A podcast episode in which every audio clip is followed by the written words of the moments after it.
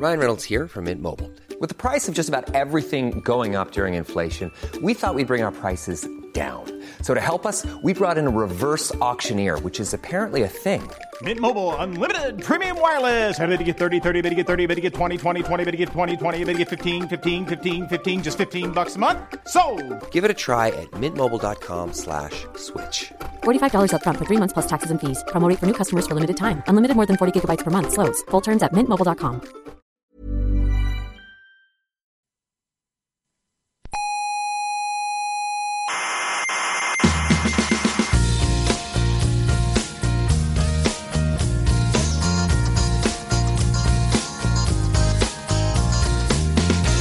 Aquí comienza Coffee Break, No me interesa. la tertulia semanal sobre actualidad científica. Me da igual porque yo no creo en la ciencia positiva. Ah, Yo soy más de Iker Jiménez. ¿no le gusta a usted la ciencia positiva? Me repugna. ¿Pero por qué? eh? Porque a mí el empirismo me ha hecho mucho daño. Coffee Break, el único programa que hace gala de su empirismo. A mí el empirismo me ha hecho mucho daño. Duela a quien duela.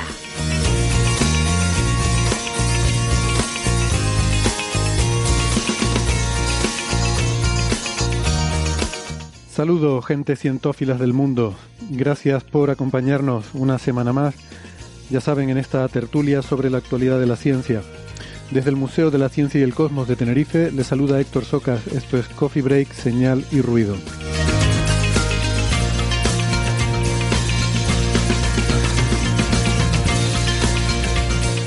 Hoy hablaremos de genética para la mejora de los cultivos, eh, en este caso de arroz, para conseguir cultivos más eficientes, con menos impacto ecológico.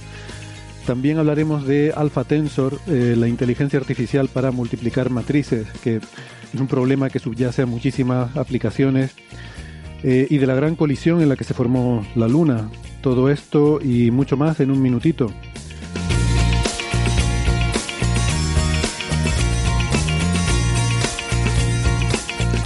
Antes les quiero recordar, como siempre, que nos pueden escuchar no solo en la radio, sino también en muchas plataformas de internet. Estamos en Evox, en Spotify, en Google Podcast, en Apple Podcast, en Amazon Music, TuneIn, Lecton, Squid y amautas.com. Siempre les recomendamos que se suscriban, que no les cuesta nada en su plataforma de podcast favorita y así no se pierden ningún episodio. Tenemos una página web que es señalirruido.com y en esa web tienen todos los audios de todos los episodios anteriores y las referencias de todos los temas que tratamos. Pueden contactarnos en las redes sociales, estamos muy activos en Facebook, en Twitter, en Instagram y en Facebook está el Club de Fans. Eh, pueden dejarnos sus comentarios, preguntas, sugerencias, críticas en redes sociales, que es nuestra forma preferida, o si no, también en la dirección de correo oyentes.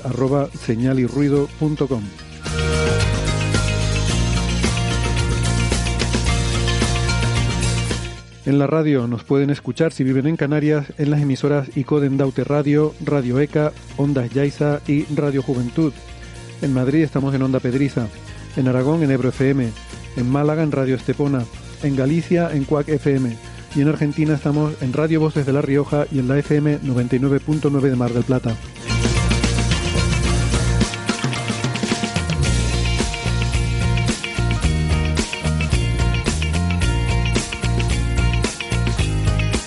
Para empezar la tertulia de hoy, en Málaga saludamos a Francis Villatoro, que es doctor en matemáticas, licenciado en física y en informática, profesor en la Universidad de Málaga. Hola Francis, ¿qué tal? Pues muy bien, aquí estamos en Málaga. Hoy también, bueno, parece ya que es lo de siempre, pero es que es así. El día también soleado. Hoy el, el cielo está azul, pero con nubes blancas. Eh, pero si te pones al sol, se nota la temperatura. Ahora unos 25, 23 grados o algo así. Ahora.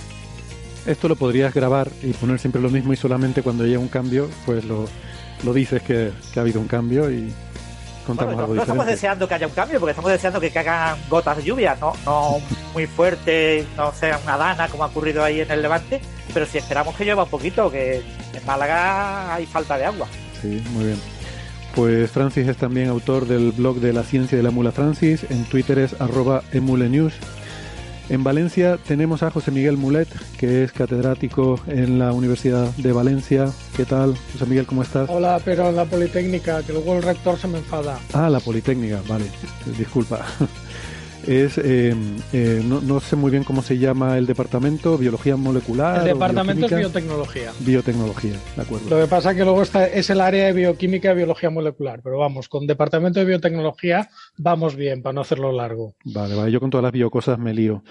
Eh, José Miguel es arroba jmmulet en Twitter y autor de numerosos libros de divulgación que como ya nos has contado en otras ocasiones que has participado en Coffee Break, intentas escribir uno al año o algo así. Pero no me dejan ya, ahora ya es uno cada dos años. La editorial dice que soy un pesado. Es un ritmo infernal. Digo, tú, escribes más rápido los libros de lo que yo los leo. O sea. A ver, los escribo más rápido que lo que la gente los compra. Eso sí que es verdad. bueno. Seguro que los compran mucho de todas formas. Eh, gracias por acompañarnos hoy porque queríamos hablar un poco de un tema que teníamos pendiente de, de hace algún tiempo que tiene que ver con eh, nuevos avances. Comentaba yo en la introducción eh, en, el tema de... Ah, por cierto, espérate, no, antes de hablar de eso tenemos una última hora, una última hora casi se me olvida, porque como lo apunté aquí a bolígrafo, pues no, no lo veía bien en, el, en lo que tenía apuntado. Y la verdad es que no tenemos tampoco demasiada información todavía. Mm, vi el, en algunas webs eh, antes de empezar a grabar el programa que el satélite TESS, que es uno de estos observadores de exoplanetas, eh, se ha puesto en modo seguro. Eh, ese modo en el que se ponen cuando hay algún fallo. Se ha reseteado el, el ordenador que controla los, los sistemas del satélite, al parecer. Y bueno, TESS, ya saben, es el eh, Transiting Exoplanet. Eh, Exoplanet. Satellite. Satellite. Uh, survey, Satellite. Transiting Exoplanet Survey Satellite. Survey Satellite, vale, exactamente. O sea, el, el satélite que observa exoplanetas en tránsito mm. y, y, bueno. Y pues modo seguro que es que tiene la pantalla en blanco y negro. Sí, cuando se pone la pantalla azul de Windows, algo así. Sí, sí, una cosa de estas. Sí, esto es habitual en, en, las misiones espaciales cuando hay alguna condición de alarma, pues todo se apaga, bueno, todo lo que se puede apagar se apaga y se queda solo lo más básico para, para asegurar que, o sea, que solo está funcionando. Es como cuando un, eh, un organismo vivo, un ser humano, se pone en coma. Supongo que es una, algo similar, ¿no? Solamente con las funciones vitales eh, necesarias para que se mantenga funcionando y que, mm, bueno, por lo visto han comprobado ya que la integridad de, los últimos datos que todavía no ha enviado a la Tierra eh, si, están, están bien, esos datos, o sea, que, que, se espera que se puedan recuperar y, y que no parece eh, que, que, haya ningún, eh, ningún fallo, por lo menos en, en, lo que se ha podido comprobar hasta ahora y que, bueno, se ha reseteado el ordenador por la razón que sea ya saben que el espacio es un, un entorno eh, bastante adverso eh, para, en particular para la electrónica, para casi todo, pero en particular para la electrónica también. Y pues no lo sé, es posible que haya sido un, un reseteo accidental, algún rayo cósmico que haya dado donde no debía o algo así, un rayo cósmico con el botón de reset del, del ordenador. si, es alguien que ha tocado lo que no debía, eso también es un resultado por sí mismo. Alguien habrá pisado un cable. si alguien ha tocado algo, eso ya puede estar bien. Eso puede estar bien. Eso habrá quien lo considere un tecnomarcador, ¿no? Mm. Eh, Sería el, el, descubrimiento más importante de TES, ¿no? Sin duda. Pues nada, en fin, seguiremos atentos a esto. Como digo, nos acabamos de enterar. Bueno, esto ocurrió el lunes, por cierto, el día 10 de octubre y a ver si para el próximo episodio podemos eh, traer algo de, información al respecto. Eh, vale, y ah, yo también quería agradecer a, a José Rafael Gómez de, del podcast Universo de Misterios, que estuvimos teniendo una conversación ayer y, y la, eh, ya la publicó en su podcast sobre mm, el tema del planeta 9, ¿no? Y, estas investigaciones que estamos haciendo para para ver cómo va eso. Y, y perdón solamente ya por, por, decir brevemente el titular, eh, José Miguel, y ya vamos contigo, que porque también ha habido mucha gente que me ha estado preguntando. Ya hemos estado analizando datos, Nacho y yo, y eh, por lo pronto no hemos descubierto el planeta 9. Um, hemos descartado el, el escenario 1 que llamábamos, que era el, el escenario más optimista, según el cual el planeta 9 sería un objeto brillante de magnitud 18 o 19 pues, y que estuviera en ese campo, eh, y no, no es así. Eh, el asunto es más complicado de lo que habíamos previsto inicialmente, tengo que, que decir. Eh, eh Héctor, ¿sí? magnitud 18-19 es ser ultra optimista, ¿no? El... Mm. bueno, 20 por encima de 20, ¿no?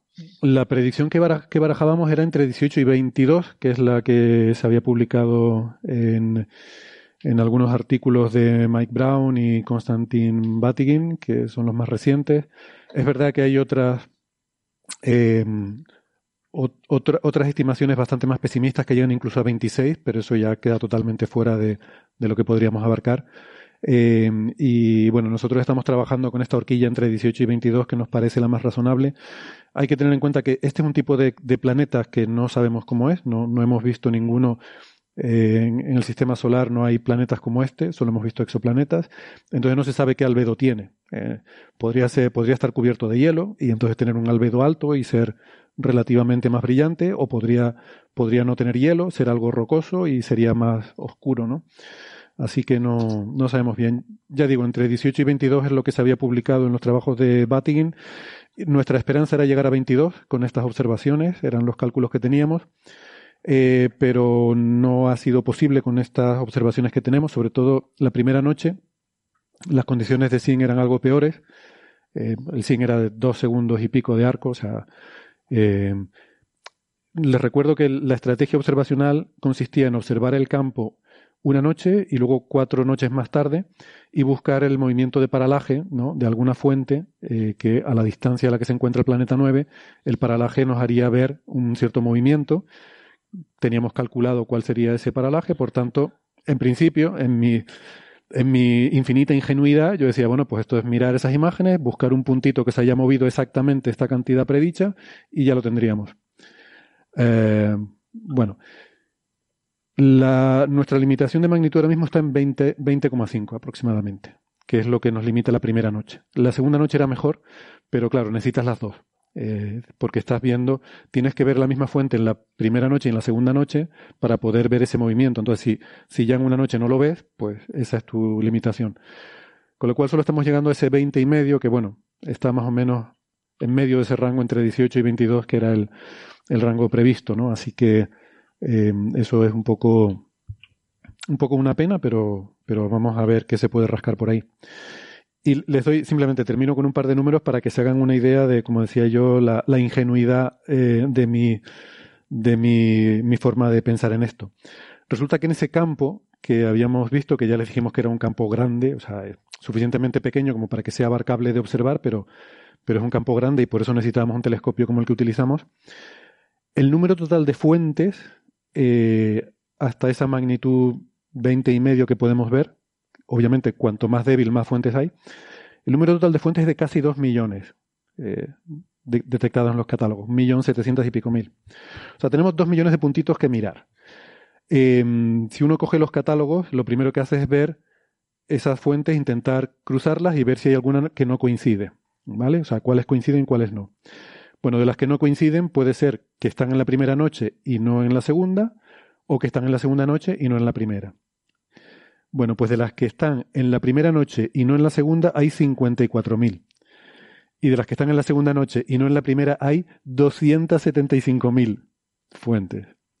No es simétrico el número porque las condiciones eran mejores en la segunda noche. Entonces, hay fuentes que se ven en la segunda noche y no se ven en la primera. Por eso hay más eh, de la segunda a la primera. Entonces, todos esos cientos de miles de fuentes hay que mirarlas y ver si se ha movido la cantidad correcta. Evidentemente, eso no lo podemos hacer a ojo, así que hemos estado ocupados haciendo programas para, hacer ese cálculo, ese filtrado, y, es todo muy complejo porque eh, hay muchas eh, fuentes que se mueven, porque hay asteroides que aparecen y desaparecen, porque hay rayos cósmicos que impactan ahí, porque hay transitorios, y uno pensaría, bueno, sí, pero que se haya movido la cantidad predicha, habrá pocos. Bueno, pues no, Resulta que cuando tienes dos millones de fuentes, algo que es improbable ocurre con cierta frecuencia, ¿no? Y hay que estar mirando ojo y un montón de cosas. O sea, tú dices, ¿cuál es la probabilidad de que en la noche 1 aparezca un asteroide en este sitio y en la noche 2 caiga un rayo cósmico justo en el sitio donde tú has predicho que sería donde tendría que moverse el planeta y tal? Eso es improbable. Bueno, pues ocurre.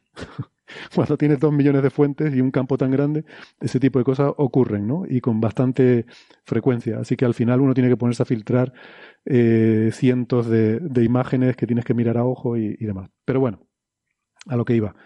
Que mm, estamos un poco eso, limitados por magnitud y, Y lo que sí podemos concluir ya es que no es, si está ahí, es, eh, no, no, está en el rango brillante, digamos, no está en magnitud 18-19, eh, diría que ni 20 tampoco.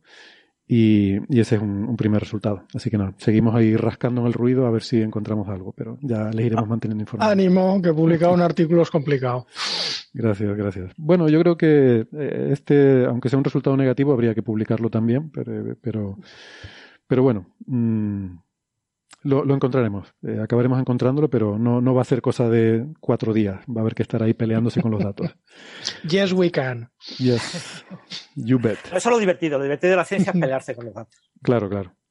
Ya, si alguien pensaba que esto iba a ser una cosa rápida, pues, pues no. Sí. Y bueno, y simplemente por recordar lo que ya les decíamos, ¿no? Esto, eh, o sea, la probabilidad de éxito aquí depende de una cadena tan grande de cosas que se tienen que dar que, eh, que tampoco nos vengamos mucho arriba, ¿vale? Eh, para empezar, no sabemos si el planeta 9 existe, o sea, no digamos ya si está ahí o si, o si tiene el albedo correcto o si tiene la magnitud que la podamos ver o si seremos capaces de filtrar bien esos miles de, de falsos positivos para encontrar el que es. Así que, porque aquí no se trata de hacer estadística, o sea, si, como te cargues el, el que es, ya, ya no lo ves. Entonces tienes que, esto es como el precio justo, tienes que filtrar mucho pero sin pasarte. tienes que acercarte todo lo posible pero sin pasarte al precio justo, ¿no? Eh, bueno, perdón José Miguel que me enrollo. Y vamos con lo de, vamos a hablar del tema este de, de este arroz eh, modificado genéticamente, ¿no? Que, que es una de las grandes promesas en general, el grano, ¿no? Es, es la gran esperanza para alimentar a, a, la humanidad, lo ha sido a lo largo de la historia. Ver, la gran esperanza, no, la gran realidad desde el neolítico. Ten de... en cuenta que ahora, pues prácticamente el 90-95% de las calorías de la humanidad es grano o patatas, es decir, raíces y granos. Uh -huh. Seguimos igual que en el neolítico, en eso hemos adelantado bastante poco. Pero con Le hemos la puesto diferencia... más salsa, lo hemos cambiado, pero sigue siendo lo mismo. Con la diferencia que somos muchos más y la población sigue aumentando, ¿no? Eh, más lento. Y que necesitamos más grano para todo.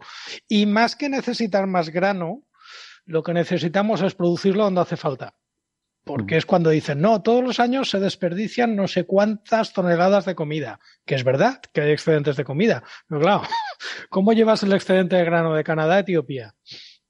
No es fácil. Eh, la solución sería que en Etiopía pudieran producir grano, que lo tienen complicado por las condiciones de aridez y las condiciones de, de climáticas, y cada vez peor, por supuesto.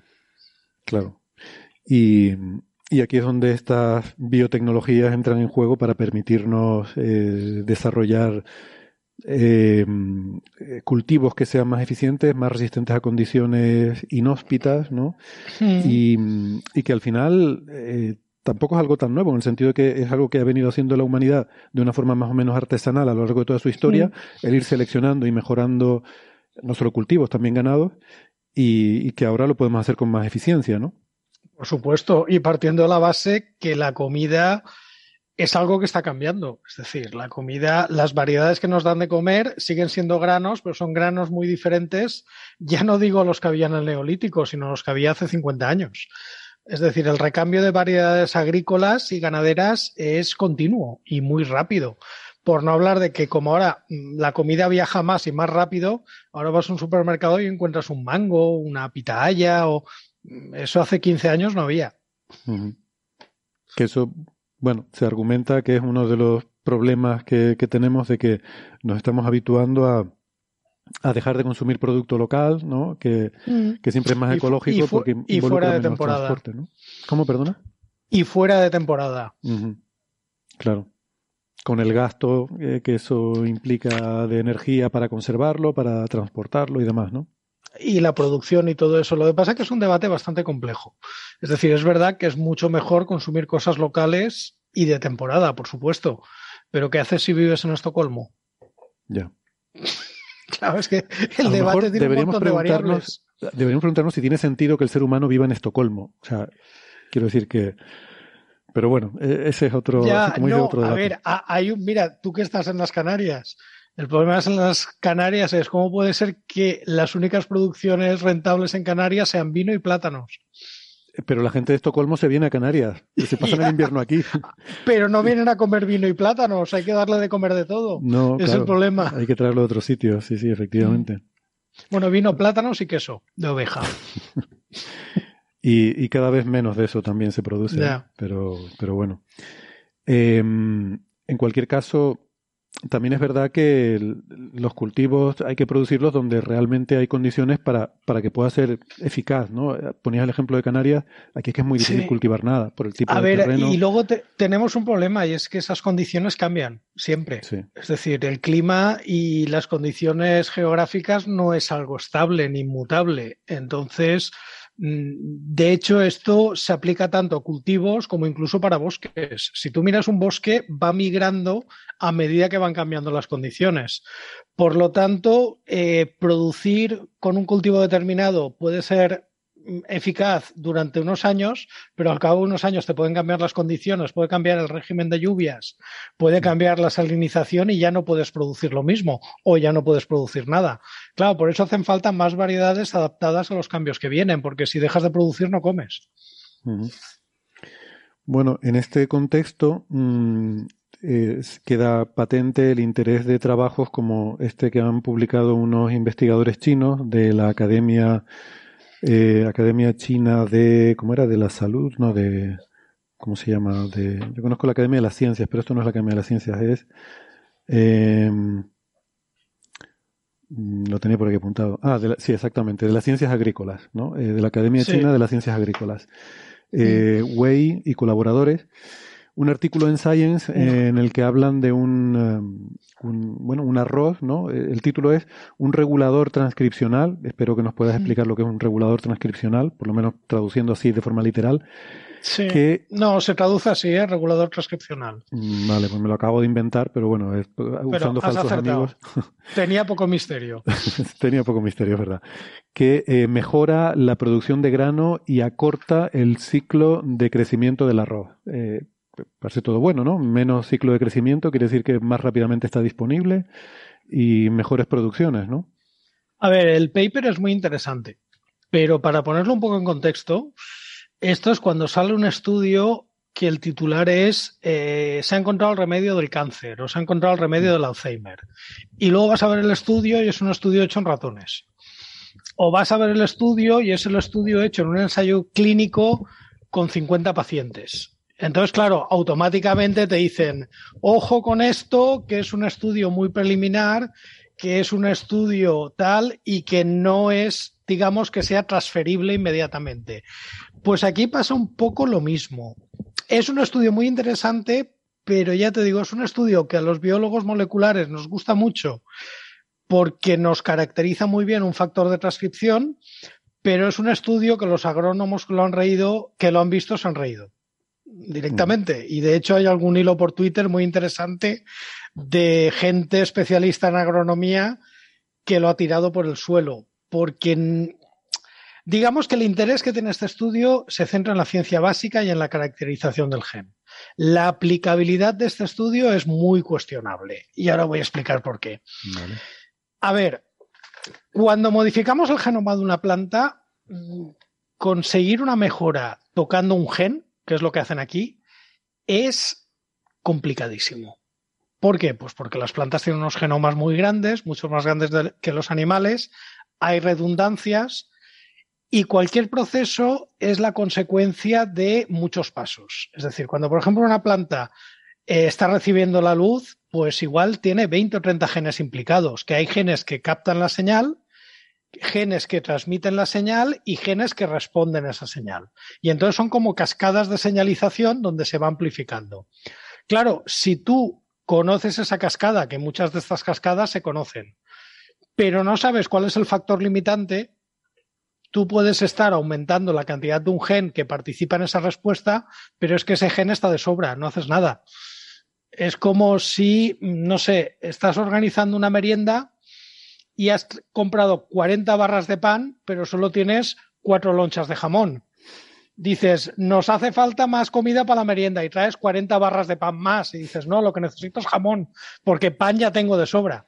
Es decir, si tú estás aumentando un gen que no es el factor limitante, el efecto final que vas a ver es cero. Ajá. Por, a pesar de que es un gen implicado en la ruta, que es un gen que tiene que ver, pero no. Claro, ¿cómo se encuentra el factor limitante? Uf, Para empezar, el factor limitante depende de cada cultivo y de cada condición, o incluso de cada variedad. No tiene por qué ser el mismo. No hay una solución única ni universal. Nosotros, por ejemplo, en mi laboratorio, que trabajamos en sequía y en salinidad, lo que hacemos es utilizar levaduras, meterle todos los genes de plantas y ver si hay alguno que sea capaz de aumentar el crecimiento. ¿Por qué? Porque si es limitante en alguna ruta que esté conservada entre levaduras y plantas, lo vas a ver porque va a crecer más. Luego otra cosa es que en plantas también sea limitante, que a veces pasa y a veces no. Aquí, pues obviamente han dado con un factor de transcripción. Un factor de transcripción es un gen que se va al núcleo, se une al ADN y al ADN que se une aumenta la expresión de otros genes. Entonces, claro. Eh, JN, eh, eh, un gen de una proteína que es la que se mete en el sí, exacto. la proteína, un gen que codifica una proteína, es que claro, estaba pensando en el transgénico que le han aumentado el gen. Entonces, es un gen que codifica una proteína y que la función de la proteína es en el núcleo unirse al ADN y aumentar la expresión de determinados genes. Claro, ya te está diciendo que es un gen que puede ser como un nodo de señalización. ¿Por qué? Porque el mismo gen, en la misma proteína, perdón, puede tener un montón de genes diana.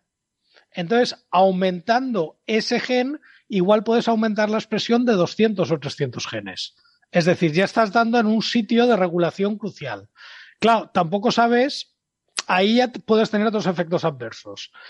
Eh, que ese factor de transcripción esté en muchísimas copias y por mucho que aumentes no haga nada, o que ese factor de transcripción tenga una regulación muy concreta y muy pejigotera ¿Por qué? Porque algunas de las proteínas que se sobreexpresen sean tóxicas y entonces tenga que regularse mucho a nivel de dosis.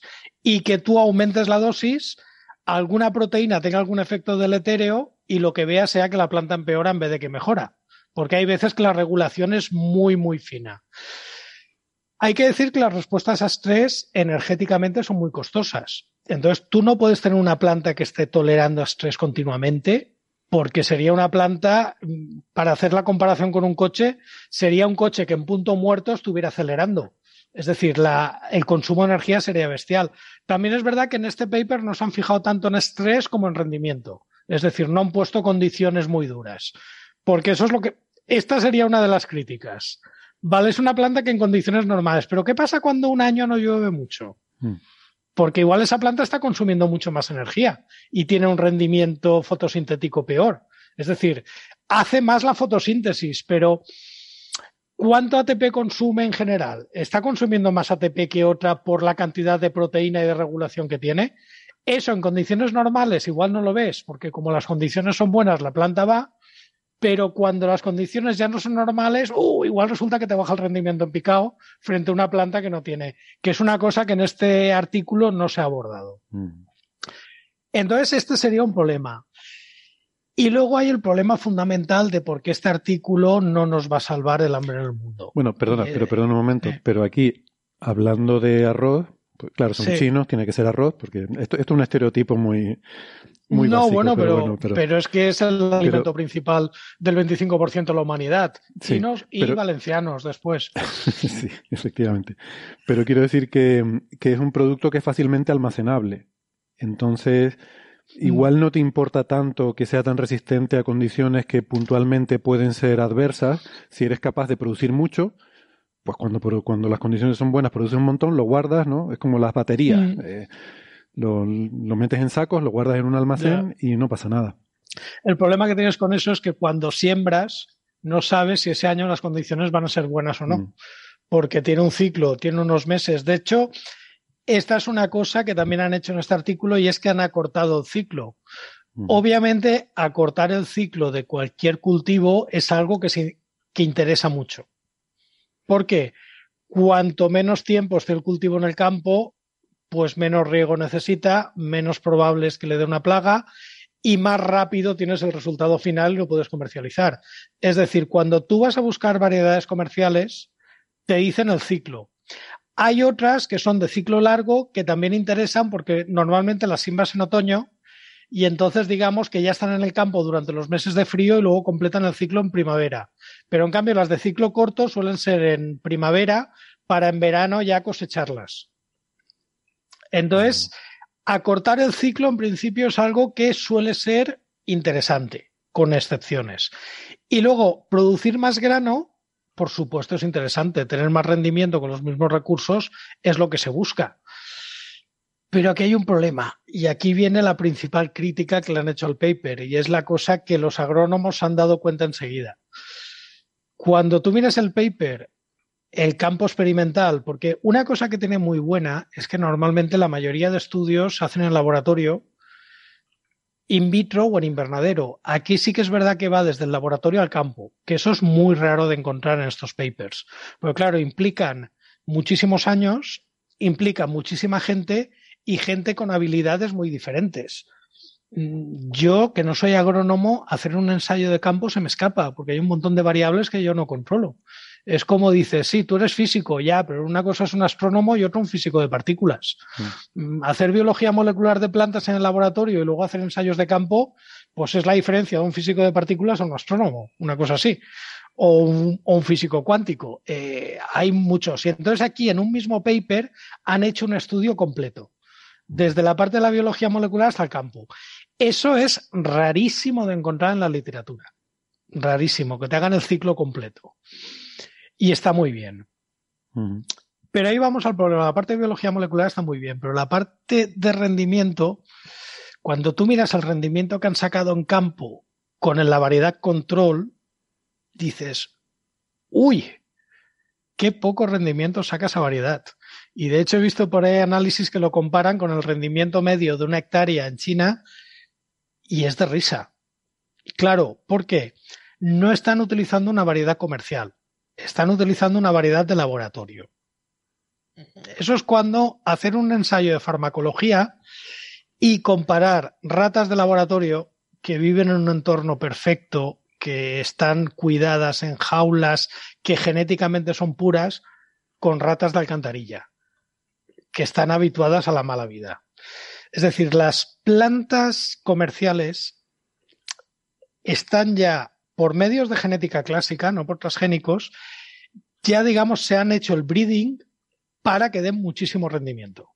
Mm. Mientras que las plantas que utilizamos en el laboratorio, los parámetros que interesan es que crezcan rápido, que sean genéticamente muy homogéneas, que se puedan transformar fácil, que no ocupen mucho espacio. De hecho, las plantas de laboratorio no suelen tener mucho rendimiento porque se busca que sean pequeñas para que te quepan en el invernadero, porque plantas muy grandes, los experimentos bajas el número de N, porque claro, estás limitado por el espacio que tienes. Si tienes una planta enorme, ¿cuál va a ser el N cuando hagas un experimento? Bajo porque no te caben. Entonces, claro, esto lo que han hecho ha sido en campo utilizar una variedad de laboratorio, que es Nippon Bare, que es una variedad muy típica de la gente que estudia arroz pero no es la variedad que se cultiva, no es la Senia, ni la J. Sendra, ni las que vemos en Mercadona, ni la Bomba, que son variedades hortícolas. Entonces, lo que pasa. Y a ver si te, estoy entendiendo. Estás diciendo que el rendimiento que dan es superior al de la variedad de referencia de laboratorio, pero no superior al del promedio del rendimiento agrícola normal. Exacto. Ah. El rendimiento pues que Eso es fuerte el rendimiento que están sacando comparado con cualquier variedad agrícola, es decir, si tú comparas esa variedad transgénica con una J. Sendra, que es la que se utiliza aquí en Valencia para la paella, la J. Sendra va a tener un rendimiento de aproximadamente el doble o el triple. Ostras, qué bajona. Pero claro, ¿y esto por qué? Hay que tener en cuenta que las variedades que se han hecho por breeding, por mejora genética, llevamos miles de años seleccionando el rendimiento. Son variedades que en muchos casos genéticamente se desconocen bastante, cada vez menos porque cada vez se secuencia más. Pero claro, tú cuando tienes una variedad que utilizas en el laboratorio, la Nippon Bare, y la comparas con la J. Sendra, igual no sabes, sabes que las dos dan arroz, dan arroz de grano corto, pero una en cambio es así, la otra es así, o la otra tiene un rendimiento que duplica la otra. ¿Qué genes has tocado? Eh, sin saberlo, en la variedad comercial. Bueno, pues aquí hay una cosa muy divertida. Eh, las variedades comerciales, cuando se domesticaron las variedades de cereales, se domesticó para que el grano fuera más grande y se quedara unido a la espiga, que no hiciera como las gramíneas, que sabéis que las semillas se, se dispersan. Estoy gesticulando mucho, lo siento para los de Coffee Break que estáis oyendo el podcast, pero estáis viendo mis manos haciendo como una espiga que explota. Bueno, esto se buscó en maíz, se buscó en trigo, se buscó en cebada, se buscó en avena, para que tuvieran una espiga compacta. Bueno, cuando tuvimos datos de genómica y empezamos a secuenciar los genomas y se compararon estos genomas con las variedades silvestres, se vio que en plantas tan diferentes prácticamente se habían, se habían seleccionado las mismas mutaciones en los mismos genes. Mm. Es decir, que en una planta de maíz y en una planta de trigo, para que la espiga fuera grande y el grano grande, se habían seleccionado empíricamente, simplemente cogiendo la semilla más grande y utilizando esa para siembra. Se habían tocado los mismos genes. ¿Qué puede estar pasando? Sin saberlo, yo me aventuro que cuando empiecen a seleccionar eh, plantas de cultivo con mucho rendimiento, se den cuenta que ese gen que han tocado resulta que ya está sobreexpresado, que ya está en, con una expresión mucho más alta que en la variedad Nippon y que posiblemente ya haya llegado al techo de expresión y que por más que mejoren no van a conseguir un aumento. Es decir, que por genética clásica este descubrimiento se hubiera hecho hace 100 años o 200 en las variedades más productivas y no lo hubiéramos sabido, porque estas cosas pasan cada día. Cuando se secuencia una variedad de cultivos siempre se encuentran sorpresas. Hmm. O sea que esta línea de mejora genética que están investigando estos autores, lo que tú sostienes es que ya los agricultores desde hace siglos la han producido a base de seleccionar las variedades que más eh, y mejor Los agricultores o las empresas de semillas. Que aquí puedo decir, te puedo contar una anécdota muy divertida, que es como ahora se ha puesto de moda lo del tomate tradicional y el tomate del pueblo aquí, hicieron un registro de variedades tradicionales y cuando se pusieron a secuenciar para determinar lo que era una variedad tradicional, en todas, prácticamente en todas, encontraron introgresiones. Y una introgresión es una parte del genoma que viene de un programa de genética, de mejora genética, pero que se ha hecho con una variedad eh, silvestre, cogida posiblemente de alguna zona muy rara, y que en definitiva no es algo que puedas hacer al azar. Tiene que haber una empresa de semillas o un programa de mejora, de mejora genética planificado para que aparezca una introgresión en un cultivar. Por lo tanto, lo que se consideran variedades tradicionales en algún momento fueron semillas comerciales.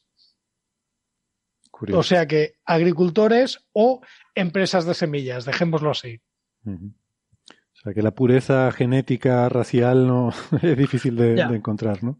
Hay que tener en cuenta otra cosa, y es que los que nos dedicamos a mejora a tolerancia a estrés abiótico, que es sequía, salinidad, vamos, cambio climático, lo tenemos más complicado.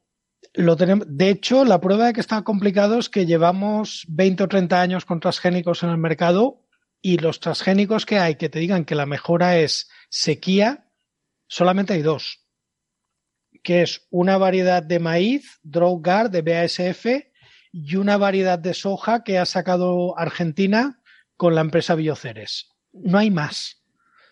Y no es que no se esté investigando en el tema.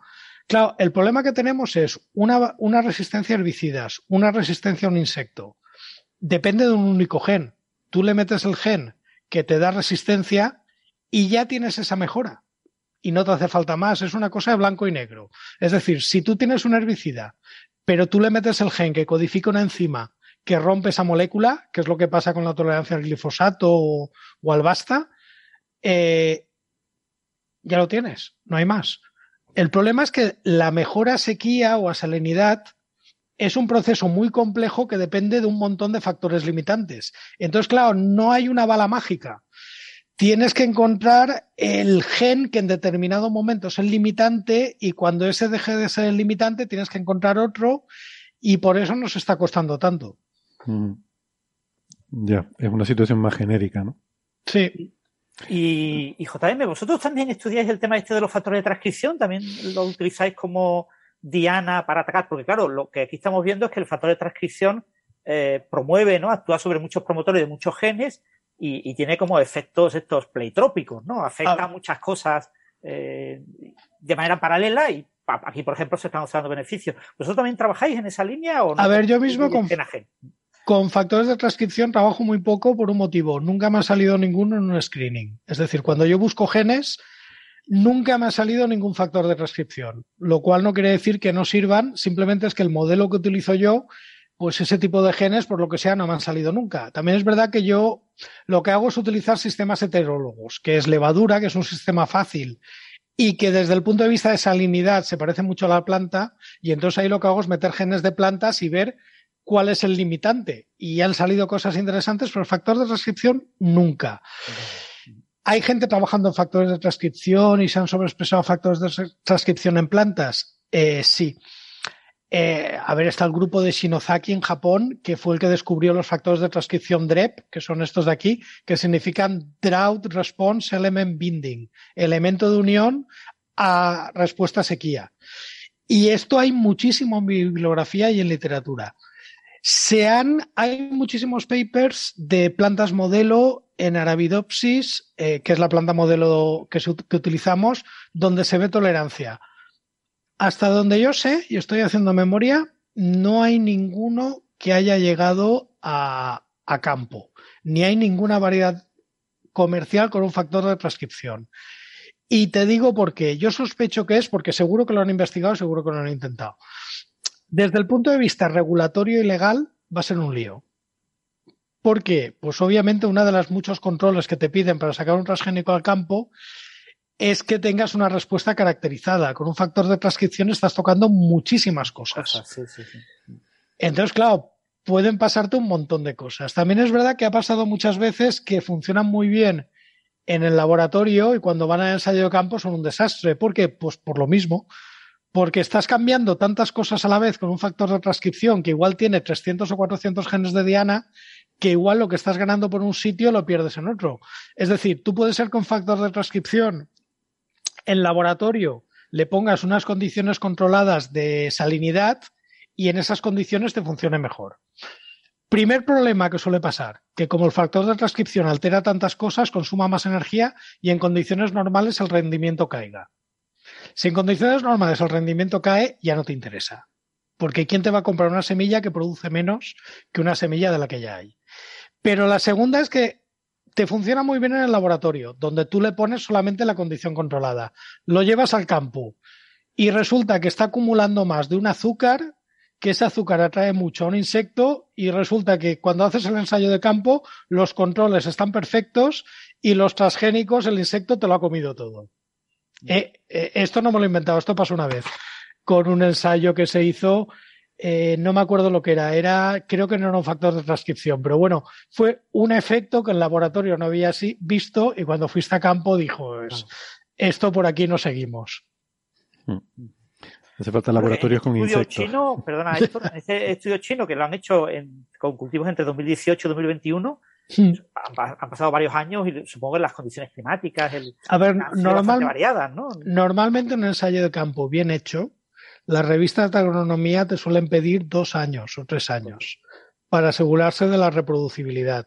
Obviamente estos science pues habrán sido muy estrictos. Entonces, mm, esto de- entra dentro de la normalidad de los ensayos de campo. Es decir, que eh, publicar un ensayo de campo de un año es complicado. Digamos que en una revista medianamente alta de agronomía no te dejan. Mm, Por eso a veces nos quejamos cuando pedimos proyectos al Plan Nacional, que dicen, es que usted ha publicado poco, y digo, ya, pero es que a mí como mínimo me toca repetir los ensayos de campo dos años. Y es lo que hay. Ostras, pues no, no te cabe dentro del mismo proyecto, ¿no? Que son típicamente no llega a cuatro años y entre Sí. que lo empiezas y que lo terminas todavía menos. Y que, Eh, y que gestionas los permisos y que, a ver, yo ya os he dicho, ¿Qué haces? En un Yo- proyecto inicias un ensayo y lo, y lo das los resultados en el proyecto siguiente, porque no te va a caber todo, ¿no? A ver, el tema es que, claro, si lo pones que lo vas a hacer, te dicen que, que no, que estás poniendo demasiadas cosas y que no vas a ser capaz. Pero si no lo pones, te dices, no, es que esto no va a tener aplicabilidad porque no sabes en campo cómo va a responder. Y entonces dices, ¿y qué hago? O me paso y peco de optimista, o me peco de, o me arriesgo a que en la parte de transferencia de resultados me la valoren mal. Y con eso tienes, ya os digo que yo no me encargo de ensayos de campo porque no soy agrónomo y no sé hacerlos, pero normalmente cuando hemos pedido algún proyecto grande en consorcio, siempre hay una parte del consorcio que se encarga del ensayo de campo y el nivel de papeleo, sobre todo si trabajas con transgénicos o con CRISPR, es, eh, es decir, ya no es el tiempo que necesitas para el ensayo, es el tiempo que necesitas para que te lo autoricen, que también es bastante elevado. Eh, ¿Con, con CRISPR la- las autorizaciones son más relajadas o son No. igual de duras que con No, eh, con CRISPR el problema que nos hemos encontrado cuando lo hemos intentado es que no sabían qué hacer, porque ahora mismo no tenemos una regulación europea sobre CRISPR y transitoriamente, mientras se decide, eh, se considera igual que un transgénico. Algo que desde el punto de vista científico es una aberración. Sí. Y claro, como tampoco tiene experiencia la Comisión Nacional de Bioseguridad, Igual, igual valdría la pena eh, explicar eso, ¿no? La diferencia entre una edición genética con CRISPR y un transgénico. Vale. Entiendo que- eh, a ver, un transgénico hay que partir de una base, es una definición legal, es decir, no es un tema científico. ¿Qué te dice la ley que es un transgénico? La ley te dice que es un transgénico un organismo que tiene un fragmento de ADN de otro organismo y que eso ha llegado allí por técnicas de ingeniería genética. Y además la ley tiene un anexo que te define exactamente cuáles son las técnicas de ingeniería genética, el tipo de transformación, tal. Claro, aquí hay dos puntos curiosos. Primera, ADN de un sitio en otro. Claro, cuando tú cruzas un caballo y un burro para hacer una mula, no estás poniendo ADN de dos organismos diferentes. Claro, ahí tienes la segunda parte de la ley. Por ingeniería genética. Es decir, una mula no es transgénica porque has utilizado una técnica que no está catalogada en la lista de técnicas de ingeniería genética. Claro, esto puede parecer muy obvio a nivel macroscópico, pero vete al mundo de los microorganismos, vete a la microbiología. En la microbiología hay técnicas para intercambiar ADN entre dos especies diferentes que no están catalogadas como ingeniería genética. Por ejemplo, las bacterias tienen conjugación bacteriana, hay algunas técnicas de, de, de cambio que tal. Claro, y entonces se puede dar la paradoja de que tú tengas un organismo que en uno hayas utilizado una técnica que está catalogada como ingeniería genética y en otro no, que el organismo genéticamente sea idéntico y que uno sea transgénico y el otro no, porque la ley hace referencia a la técnica que utilizas, no al producto final. Pero vamos, las palabras claves son ADN de fuera y técnicas de ingeniería genética. Con el CRISPR. El CRISPR es una técnica, la famosa que, que habéis hablado muchas veces, que lo que hace es modificar el propio ADN del organismo. Es decir, no pone nada de fuera, sino que va a un sitio en concreto del ADN del organismo, hace un corte y mete o quita algo. Claro, ese pequeño corte, si por ejemplo está en la zona codificante de un gen, puede hacer que un gen se desactive. Y de repente has editado para quitar un gen. O si está en la parte reguladora de un gen donde se une un factor de transcripción inhibidor, porque los factores de transcripción pueden activar o inhibir. Si se une donde está el factor de transcripción que inhibe y lo quitas, puede ser que de repente el gen lo tengas mucho más expresado. Claro, eso no encaja en la definición legal de transgénico. ¿Por qué? Porque no estás poniendo ADN de fuera, estás cambiando el propio ADN del organismo. Por eso la mayoría de países han legislado que el CRISPR no es transgénico, menos Europa que se lo está pensando. Y ese es el problema que tenemos.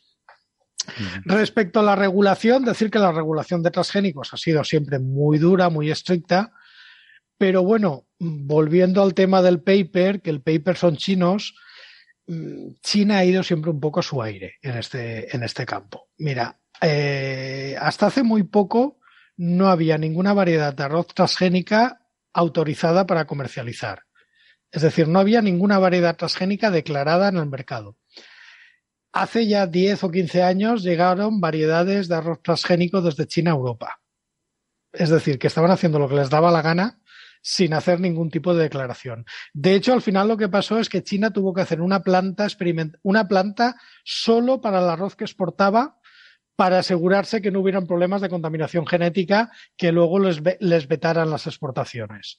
O sea que con los transgénicos que se controlaban muy bien, estaban haciendo un poco a su aire. Ahora con CRISPR, que no podemos detectarlo, yo prefiero reírme.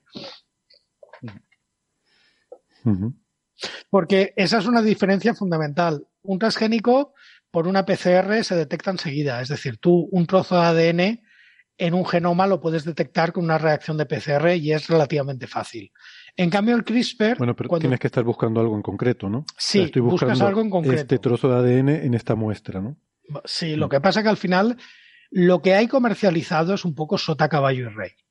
Si tú tienes una variedad que de repente la pones en el campo y te tolera un herbicida, ya sabes qué gen han puesto, porque los genes de tolerancia a herbicidas son muy pocos y son muy conocidos.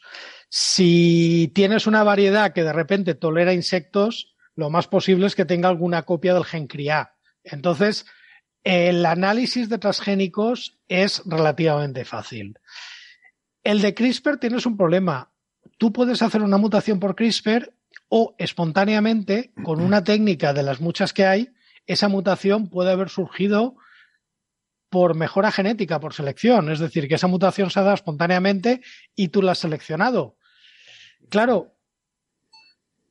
No hay manera de diferenciarlo. Claro. No hay manera de diferenciarlo. Entonces, ahí está el tema. Claro, pues CRISPR ahora mismo no tenemos ninguna herramienta que te permita saber si has hecho CRISPR o no. Ese es el problema. Aquí en este artículo de Science que estábamos comentando de los chinos, se usó CRISPR para editar estos, Hmm. para modificar genéticamente estos arroces. Ya. Hay otra técnica que consiste, se llama cisgénesis, que es aumentar el número de copias de un gen del propio organismo, con lo cual si tú te vas a la definición de ingeniería genética de transgénico, estás utilizando ingeniería genética, pero no estás metiendo ADN de fuera. En Europa tampoco hay una regulación específica para esa técnica, pero es decir, transitoriamente se considera transgénico, pero tampoco sería un transgénico. De hecho, la cisgénesis entra dentro de lo que se llaman New Breeding Techniques o nuevas técnicas de mejora genética, que serían todas las técnicas que ya se pueden hacer, pero que escapan a la definición de transgénico. Como veis aquí, estoy hablando más de leyes que de ciencia, porque es que es más un tema legal que un tema científico.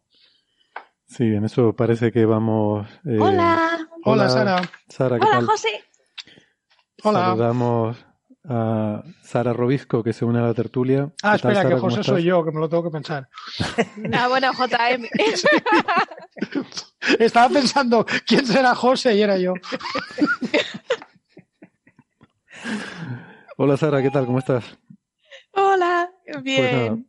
¿Vosotros qué tal? La, la Bien. presentas, Acabo de soltar una turra. Acabo Comentando de el, soltar una turra de arroz. comentando el paper de los chinos sobre el arroz. Que, bueno, no, no sé si lo has leído, pero nos lo estaba explicando aquí muy bien JM sobre. Y, y, bueno, y como decía ahora, hablando más de aspectos legales que, que científicos, ¿no? Y la diferencia entre transgénicos, por ejemplo, y, y modificados genéticamente, y CRISPR, y todas las implicaciones de todo esto. Al final, da la impresión de que China va muy por delante en el desarrollo de este y otro tipo de biotecnologías. Yo, yo diría que muchísimo. China en temas agronómicos, digamos que no se anda con bromas, porque claro, tiene una población muy elevada, tiene que darles de comer eh, y ahí ya no sería hablar solamente de ciencia. China ahora mismo está comprando media África y está cultivando media África. O sea que aquí, si nos metemos en temas económicos o temas de justicia social, el tema es muy complicado. Bueno, la verdad que me ha, me ha dejado un poco de sensación de bajona porque este paper parecía que era así un avance tan importante, ¿no? Y uno se ponía contento porque, bueno, eh, cuestiones legales aparte y cuestiones de, de todo el debate complejo que hay detrás de la alimentación mundial, sí que es cierto que, como decía antes, somos muchísimos, cada vez somos más y el, el problema de la producción de comida es, es un problema serio y cada vez lo está haciendo más y eh, todo lo que pueda ayudar a mejores cultivos con más rendimiento, con más capacidad de soportar condiciones adversas, viene bien. Y parecía que esto era un, un avance en ese sentido, pero bueno, aquí nos ha pinchado un poco el globo JM, ¿no? No, no es cuestión de pinchar el globo, es cuestión de ser realista. Es decir, el paper, No, ¿cuál es la claro. parte in- interesante? Pues hemos visto que este gen puede servir para aumentar la, eh, eh, acortar el ciclo y aumentar el rendimiento. ¿Qué faltaría ver? Ver en qué condiciones ese gen te da más rendimiento, ver si en otras condiciones o efectos deleterio y sobre todo ver en qué cultivos ese gen puede ser limitante. Porque ese gen puede que en algún cultivo funcione, pero que en otros muchos no. Y en arroz ya habéis visto el truco que tiene el paper es que han utilizado una variedad que ya de forma natural tiene muy poco rendimiento. Por lo tanto, digamos que si ves algún efecto, a ver, esto es lo mismo que hago yo cuando investigo salinidad. Yo utilizo mutantes que son muy sensibles a salinidad. ¿Por qué? Porque si hay alguna mejora, por mínima que sea, la veré. No me la enmascarará la propia resistencia natural que tenga la levadura o la planta que estoy utilizando. Con lo tanto, ya sé que ese gen es útil para dar tolerancia. Otra cosa es que esa tolerancia que da sea aplicable. Vale. Que esa tolerancia sea limitante. Ahora, entiendo, es que me había quedado, digo, pues qué tontería si están comparando con un arroz de referencia que es inferior en producción al que se usa comercialmente. Claro, no es una tontería, estás, digamos, comparando con un caso que es, como dices tú, poco tolerante o que tiene poco rendimiento para ver si tu modificación produce una mejora significativa. Estás testeando tu modificación. Lo importante es pensar en este paper en parámetros de ciencia básica. Mm, exacto. Este paper, como un proyecto de ciencia básica, tiene todo el sentido. Exacto. Este paper lo lee un agrónomo y se ríe. Pero es lo que hay, son las diferentes aproximaciones al mismo problema. Entonces, yo, por ejemplo, cuando trabajo en salinidad, trabajo con levaduras muy sensibles o trabajo con plantas muy sensibles.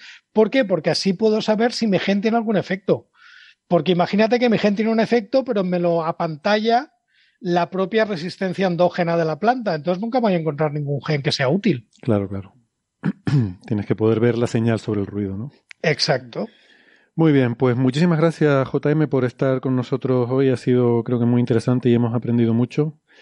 Eh, te esperamos también para que nos cuentes tus avances, no solo lo que hacen los chinos, que sé que tienes cosas ahí en la pipeline. Estoy peleándome con, con, los referees a dos bandas ahora mismo. Bien, bien. Eso está bien. Si no te lo han rechazado todavía, está bien. Ya, sí, pero hay una cosa que es chula de contar, pero bueno, no, no voy a adelantar acontecimientos. Bueno, tú recuerda que Plaza que Parlamenta está medio conquistada, así que a esos referís los tienes ya en el bote. Ya, ya, ojalá.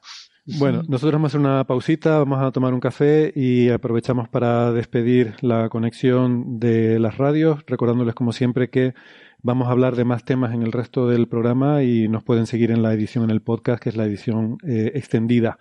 Si no, pues nos despedimos hasta la semana que viene. Si están en internet, no toquen nada, que ya volvemos.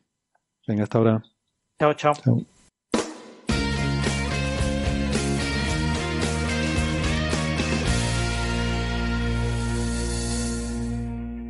Bueno, seguimos adelante. Gracias por eh, seguir con nosotros. Y vamos a hablar ahora de un problema eh, muy interesante, un problema matemático interesante, que es multiplicar matrices, porque em, es un problema que los humanos pues sabemos cómo se hace. Se coge la fila de la primera matriz por la columna de la segunda, se multiplica todo, se suma, y eso es el, el primer elemento, ¿no? Luego la siguiente fila, la siguiente columna, en fin, que sabemos cómo es. Pero em, esa es la forma, digamos, humana de hacerlo. Pero mm, hay otras formas, hay algoritmos para multiplicar matrices y los ordenadores eh, no necesariamente usan la forma humana, sino que hay otras formas más eficientes, hay algoritmos para multiplicar matrices. Y a esta buena gente del, eh, de, de Alpha, de este, esta empresa matriz de Google que tiene esta división de, de inteligencia artificial, pues tiene el, el problema que tiene cualquier, eh, cualquier familia, cualquier eh, pareja de padres que tengan hijos, que saben que sus hijos tienen que dividir el tiempo entre los videojuegos y las matemáticas. Y eso es muy complicado de hacer. Y eso es lo que están haciendo ahora con el famoso AlphaGo, que jugaba, se pasaba la vida jugando a jueguitos de ordenador, y ahora lo tienen, lo ponen a resolver problemas de matemáticas y a multiplicar matrices, ¿no? Ahora lo llaman Alpha Tensor, esta versión que multiplica matrices, y Francis, creo que mm, están haciendo cosas muy chulas y muy interesantes porque no es que la inteligencia artificial esté multiplicando las matrices, sino que está inventando formas nuevas de multiplicar matrices, de alguna forma.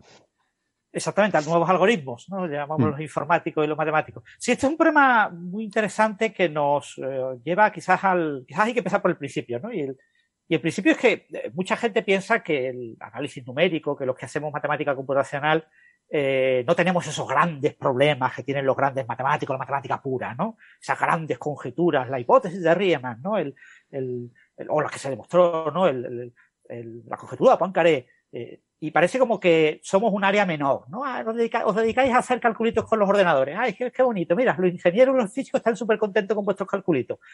Pero no, eh, en realidad el, análisis numérico tiene grandes conjeturas eh, que se han planteado, obviamente, durante la segunda mitad del siglo XX, porque eh, básicamente es cuando ha habido ordenadores y cuando se ha podido poner en práctica muchos algoritmos y se han podido estudiar desde un punto de vista experimental. Esto es matemática experimental, es probar con ordenadores y ver qué pasa con ciertos algoritmos e inducir, a partir de lo que uno observa con esos algoritmos, pues eh, ciertas propiedades genéricas que tendría el algoritmo ideal, óptimo, que a uno le gustaría tener.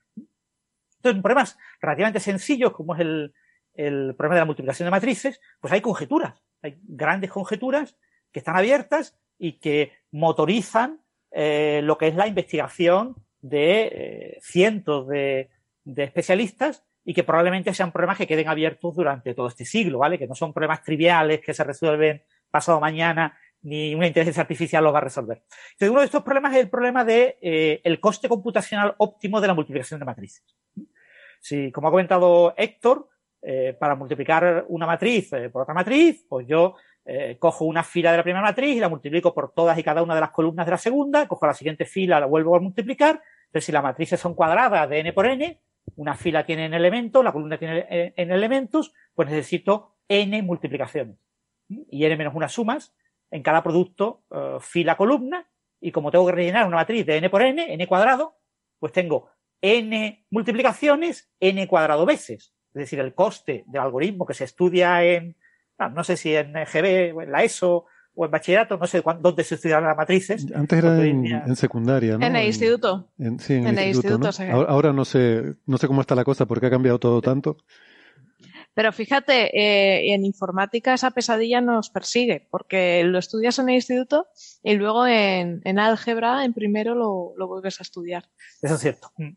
Y, y, ya con una base matemática un poco más rigurosa. Pues Sí, y ahí lo disfrutas. Ahí es cuando las disfrutas de verdad o no. Sí, sí, muchos informáticos odian el álgebra primero, pero bueno. Eh, entonces, ese problema eh, tiene un coste computacional cúbico, ¿vale? El número de operaciones para una matriz cuadrada es, es una potencia cúbica eh, respecto al número de elementos. Pero este es un algoritmo que mm, es absolutamente irrisorio, es decir, esto es brute force, es fuerza bruta, esto es hacer las cosas sin pensar absolutamente ni un segundo sobre el problema, ¿no? Eh, en informática, a los informáticos como Sara nos encantan eh, las técnicas tipo divide y vencerás. O sea, nadie multiplica matrices de esta manera. ¿vale? Nadie. Nadie significa nadie. Eh, gente como Héctor, o los físicos, los ingenieros que utilizan ordenadores que tienen que calcular operaciones de multiplicaciones de matrices, siempre utilizan librerías mm. numéricas que ya tienen implementada la multiplicación de matrices. Que ya están optimizadas, incluso a veces paralelizadas. Claro, es el algoritmo bueno. Mm. ¿vale? Porque el algoritmo bueno nadie, nadie lo estudia, salvo los especialistas en esa, en esa Es que una cosa, vamos a ver, eh, o sea, por eso decía, ¿no? Una forma es la forma humana, quiero decir que cuando, cuando tú ves dos matrices y las vas a multiplicar, y a veces no es multiplicar números, a veces son matrices de funciones o, o con expresiones, entonces tú lo haces así como decía Francis, ¿no? Multiplicando la fila por la columna y tal. Pero otra cosa es cuando esa multiplicación de matrices forma parte de un cálculo, eh, del corazón de un cálculo que tú tienes que hacer muy pesado, muy repetitivo muchas veces o lo que sea, y te interesa optimizarlo y sacarle todo el rendimiento que puedas para que eso se haga lo más rápido y con el menor consumo posible de memoria, ¿no? Exactamente. Entonces, los algoritmos más, eh, digamos, no son óptimos, pero más usados, son algoritmos que jerarquizan el producto de matrices, ¿no? Dividen la matriz, una matriz es una, una tabla eh, muy grande, la dividen en trozos, en bloques, y operan con esos bloques. Entonces tú, por ejemplo, vamos a hacer el cálculo más tonto, más sencillo posible. Dividimos la matriz en cuatro bloques. si tengo una matriz de n por n, cada bloque tiene n medios por n medios. Y hago el producto con estos bloques. Eh, fijaros una cosa curiosa. El producto naif, el producto que estudiamos, eh, que, hemos comentado antes, tiene 8, para una matriz de 2 por 2, 8, 2 elevado al cubo, ocho multiplicaciones. Pero se conoce un algoritmo que lo hace en siete multiplicaciones. Es un algoritmo conocido desde los 60, ¿eh?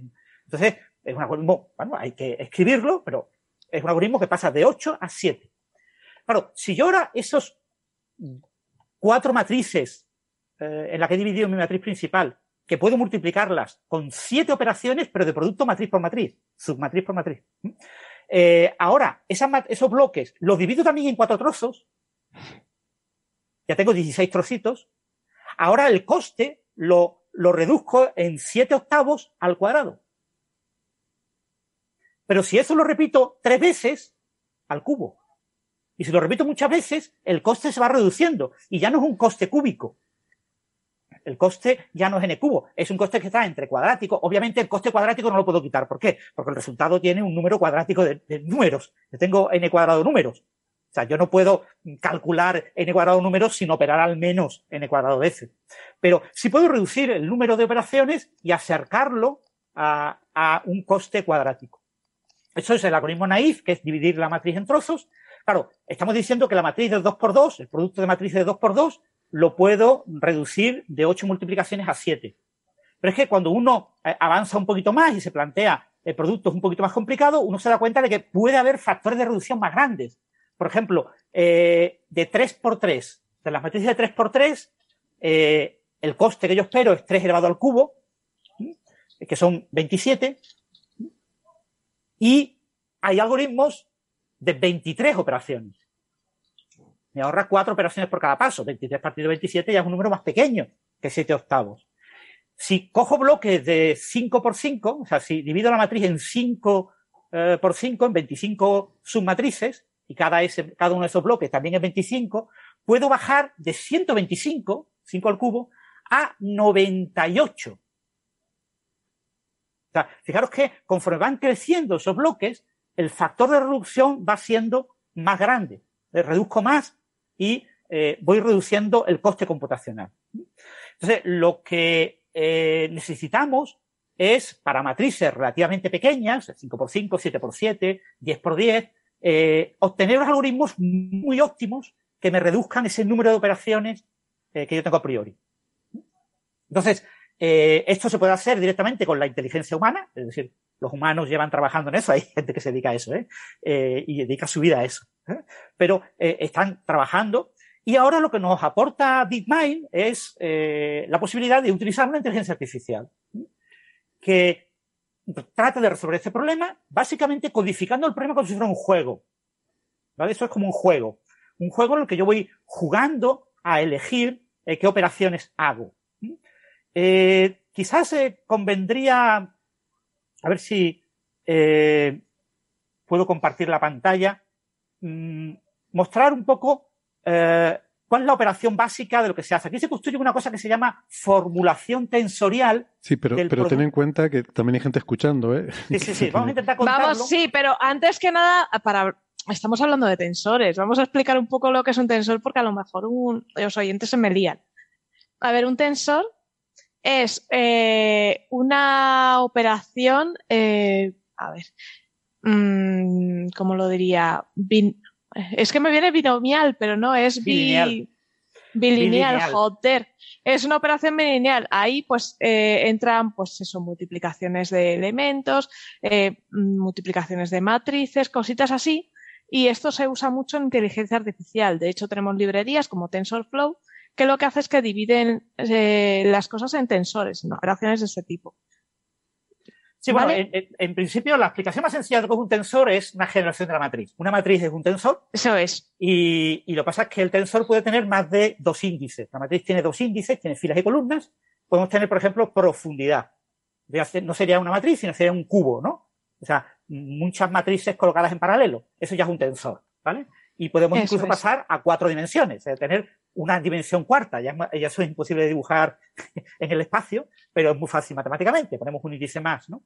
Entonces, aquí la, idea es si tú quieres calcular el producto de dos matrices, ¿no? Una matriz de 2 por 2 por otra matriz de 2 por 2 vamos a llamarle C igual a A por B. Eh, claro, la, la, matriz de resultado tiene unas componentes, cuatro componentes, llamamos C1, C2, C3, C4, y la matriz A, A1, A2, A3, A4, y la matriz B, B1, B2, B3, B4. Entonces, lo que tú, eh, cuando multiplicas una fila de la matriz A por la columna de la matriz B, tú haces producto de tipo A1 por B1 más A2 por B3. A1 por B2 más A2 por B4.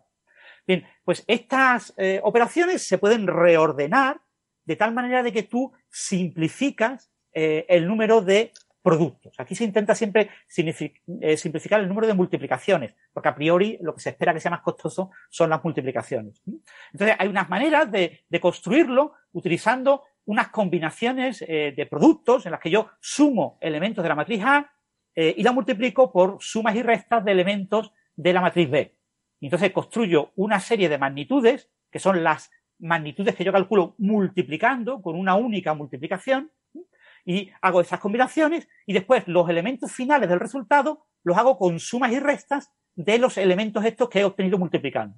Entonces, para la, para multiplicación de 2 por 2, eh, necesito 7 multiplicaciones y después ya hago combinaciones lineales. Fijaros una cosa muy interesante. Eh, en este algoritmo hecho de esta manera, yo tengo 17 sumas y 7 productos. Cuando en la multiplicación habitual yo tendré 8 eh, productos, pero tendré menos sumas. ¿Vale? Tendré básicamente eh, cuatro sumas. Es decir, eh, yo estoy reduciendo el número de productos, pero a costa de incrementar el número de sumas. Entonces, este tipo de operaciones se representan utilizando tensores, es decir, una matriz más alargada. Las matrices se, se, colocan, digamos, como en 3D y van representando las combinaciones. Si yo, mi primer multiplicando es A1 más A4 multiplicado por B1 más B4, pues lo represento en una matriz poniendo unos y menos unos, donde se encuentran los signos más o menos de eh, estas operaciones. déjame, déjame reincidir en esto y, a lo mejor decirlo de otra forma, eh, a ver si, si lo puedo decir de una forma más, más simplificada. Lo que se trata es de, digamos que precalcular una serie de productos Exacto. Mm, pocos, que son menos que todos los productos que habría que calcular de todas las matrices, y luego esos pocos productos que tenemos precalculados los combinamos entre ellos con sumas, de forma que podemos reconstruir a partir de ahí todos los elementos de, la matriz final que queremos obtener, ¿no? Exactamente. Desde un punto de vista computacional, por ejemplo, es que es más costoso multiplicar que sumar. Porque para multiplicar tú tienes que dividir en sumas. Entonces, cuantas menos multiplicaciones hagas, más rápido. Esto también tiene trampa. De todas ¿vale? formas, esto, no busca. Sí, te iba a decir que este, este algoritmo no busca la velocidad, sino el mínimo, la mínima cantidad de operaciones, ¿vale? Sí, esto tiene trampa porque hoy en día los microprocesadores y los coprocesadores numéricos están súper optimizados, ¿no? sí, ya los hay que saben multiplicar, pero que por ejemplo, normal, en todos nuestros eh, oyentes, la mayoría de nuestros oyentes, habrá un porcentaje muy muy bajo de nuestros oyentes que no tengan un procesador de Intel o de AMD en su ordenador, ¿vale? Los procesadores de Intel o AMD utilizan una tecnología muy similar. Eh, el coste en multiplicar dos números flotantes, en coma flotante, eh, o de sumar dos números en coma flotante es muy parecido. ¿Vale? Eh, son tres ciclos de reloj para la suma y cuatro ciclos de reloj para el producto. Exacto. Hay una gran diferencia con la división. La división sí es mucho mm. más costosa porque la división varía entre 5 y 12 ciclos de reloj.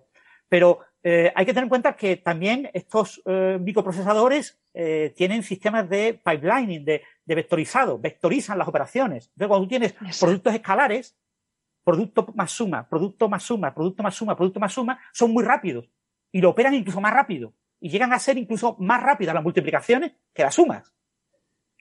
¿Eh? Porque estás paralelizando. Siempre y cuando puedas vectorizar bien. Claro, con estos nuevos algoritmos, con este tipo de algoritmos que, que acabamos de comentar ahora mismo, se vectoriza bastante peor. Mm. ¿Vale? Con lo que se puede perder un cierto trade-off. Entonces, de este hecho, eh, iba a decir, Dios, que sabéis por qué se, se divide tan mal los ordenadores, eh, o pasan tan mal dividiendo. Porque vosotros os acordáis en el cole, cuando hacíais divisiones que las hacíais restando con restas, ¿verdad? Mm. Pues así es como divide un procesador, haciendo sus restas, divide como un niño de colegio. Bueno, hoy en día utilizan también unas tablas, hay unas tablas precalculadas de una serie de divisiones elementales que se utilizan para construir. ¿no? Pero no, normal. Del, error cuando... que tenía el Intel, uno de los Intel, no sé, el sí. no sé qué, tuvo un error en una de estas tablas, un bit, solo un, un uno, un cero. Un acarreo, era de acarreo. Y, y, se detectó, se detectó ese, ese fallo y entonces hubo una tabla, ¿vale? Pero claro, si a ti te habían metido la máquina con la tabla mal, pues tu ordenador dividía mal. ¿vale?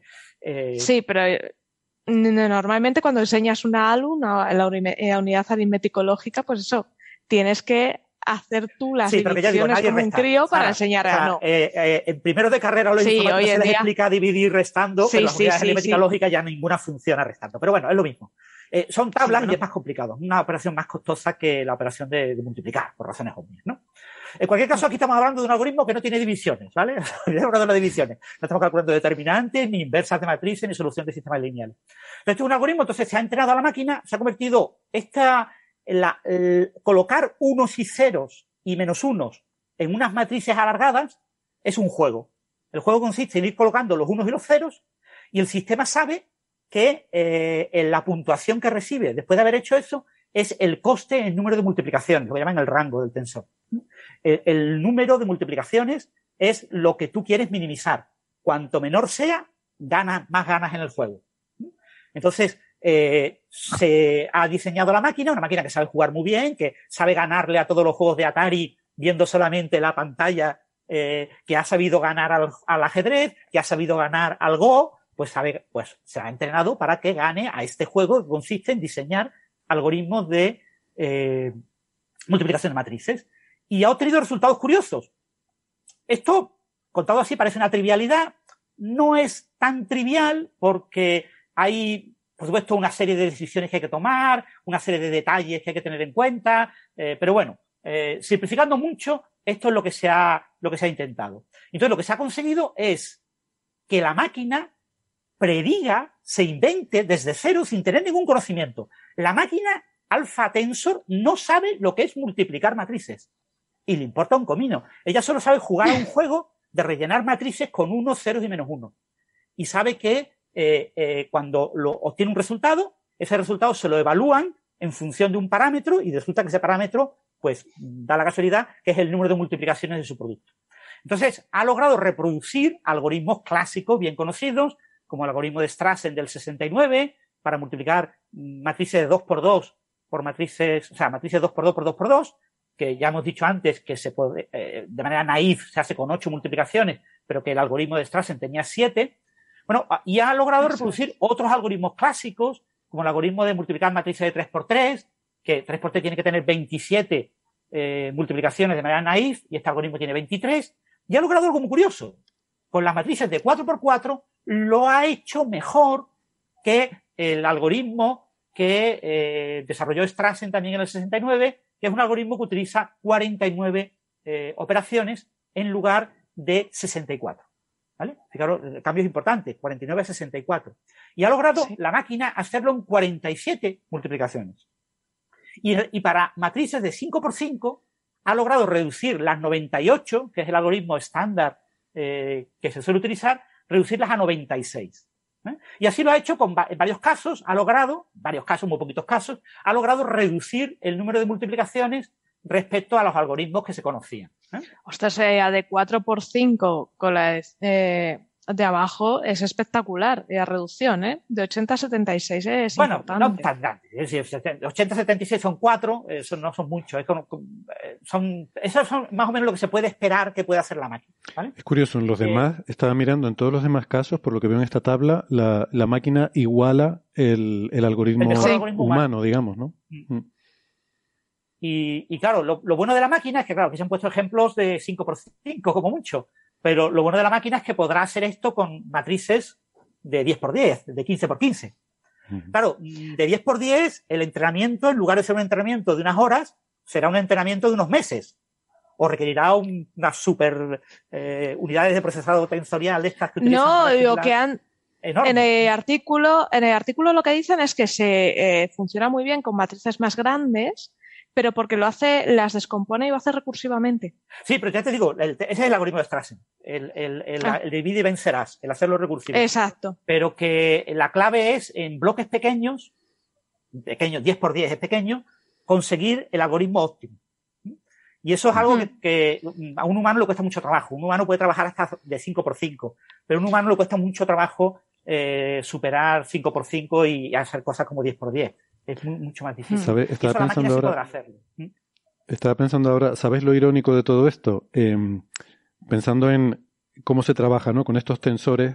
O sea, eh, vamos a darle otra vez otra vuelta de tuerca a la definición de tensor. Recordemos que tenemos números, un número es un escalar, o sea, es algo que no tiene, es como un punto en geometría, no tiene dimensiones, un número. Exacto. Lo- luego tenemos vectores, que es juntar varios números y ponerlos como en una fila, puede ser una fila o una columna, eso le llamamos vector. Ya tenemos una dimensión, ¿vale? Ahora, eh, si cogemos números y los organizamos en dos dimensiones, como si fueran una superficie, entonces tenemos una matriz. Es como, ya tenemos dos dimensiones, ¿no? La horizontal y la vertical. Eso es una matriz. ¿Qué sería lo siguiente? Por lo siguiente podríamos El pensar en un cubo, ¿no? Como decía Francis. Bueno, eso sería un tensor de rango 3. O sea, hemos ido de un número que tiene rango 0, un vector que tiene rango 1, una matriz que tiene rango 2 y un tensor sencillo que tiene rango 3. Luego de rango 4 o 5 se siguen llamando tensores igual. Eh, bueno, pues ahora, ante- antes de decir lo que... Bueno, sí lo voy a decir. La gracia del asunto es que el ordenador, eh, o sea, estos algoritmos se codifican como, como tensores eh, y que es una especie de generalización de la matriz y tal. La gracia es que en la memoria del ordenador no tiene, no, no es volumétrica. Entonces, eso se, se codifica el tensor como muchas matrices juntas. Pero es que a su vez todas esas matrices juntas, la memoria del ordenador es lineal, se, al final se codifica como un vector. O sea, lo que quiero decir es que to- todo esto, al final en la, en la representación del ordenador es como un vector, todo un gran vector. Y todas las matrices y los tensores y todo se codifican como un gran vector. Y, y al, final el- internamente eh, todo acaba funcionando como si fuera un vector. Eh, bueno, nada, una, una tontería, pero me parece una de esas ironías de la vida. Como irónico es que justo en este momento se nos una Gastón Giribet, que es profesor en la New York University NYU. Gastón es doctor en ciencias físicas y es arroba Gastón Giribet en Twitter. Y estoy dando todo este tiempo a ver si eh, tiene ya el micrófono conectado y nos puede saludar. Creo que no, no te oímos. Igual lo tienes apagado. Yo estaba, estaba cotilleando la pizarra a ver si veía alguna matriz.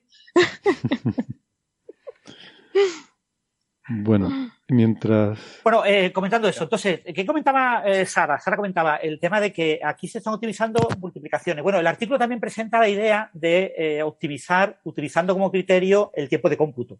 Es decir, yo tengo mi representación tensoral del algoritmo, ejecuto ese algoritmo en una máquina, en un ordenador, puede ser mi, mi propio ordenador donde se ejecuta la máquina o puede ser otro ordenador externo, miro el tiempo que echa ese ordenador en ejecutarse, no miro el número de multiplicaciones o de sumas o de tonterías, no, no, miro el tiempo, el tiempo real de ejecución de ese algoritmo, que en ciclos de reloj, y ahora utilizo ese número, el número de ciclos de reloj, la latencia de la ejecución de ese algoritmo, para dárselo a la máquina como su puntuación en el juego.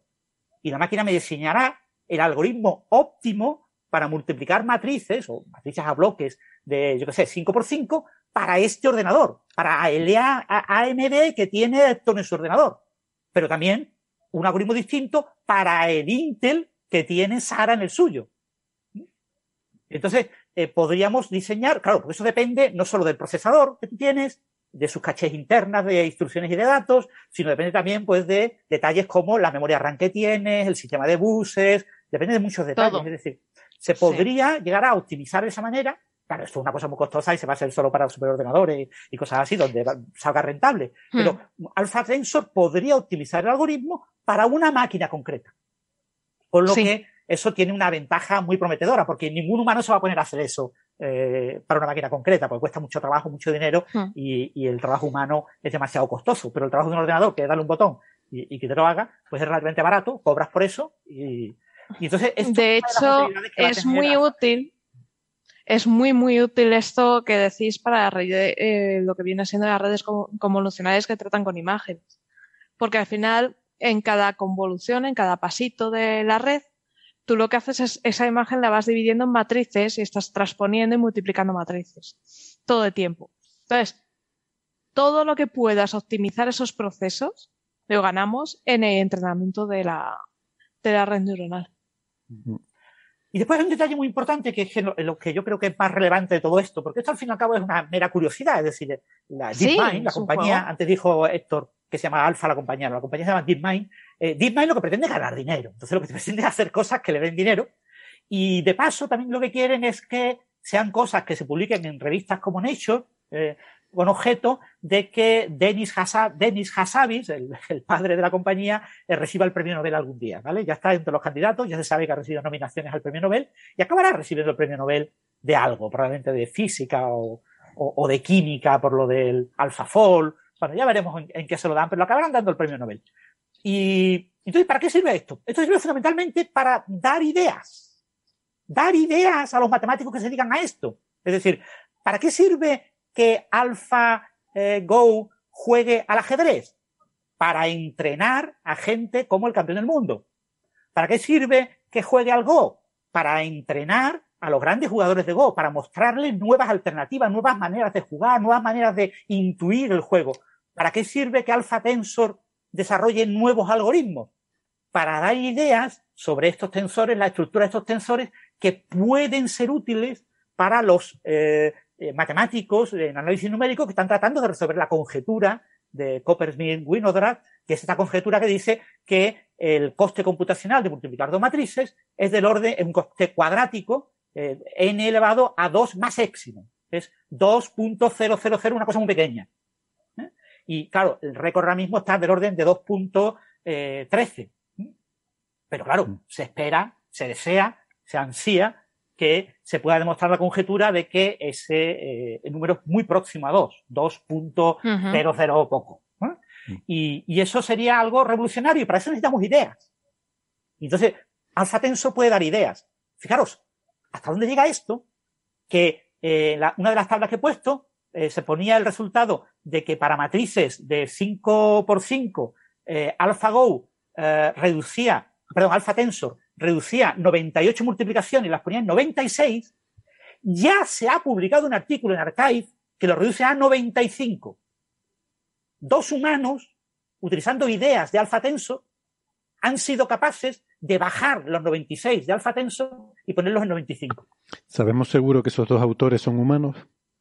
Eh, sí, ahí, bueno, ahí lo se supone que son humanos. ¿no? Ellos No, lo han vendido una- como fijaros que los humanos vencemos a la máquina.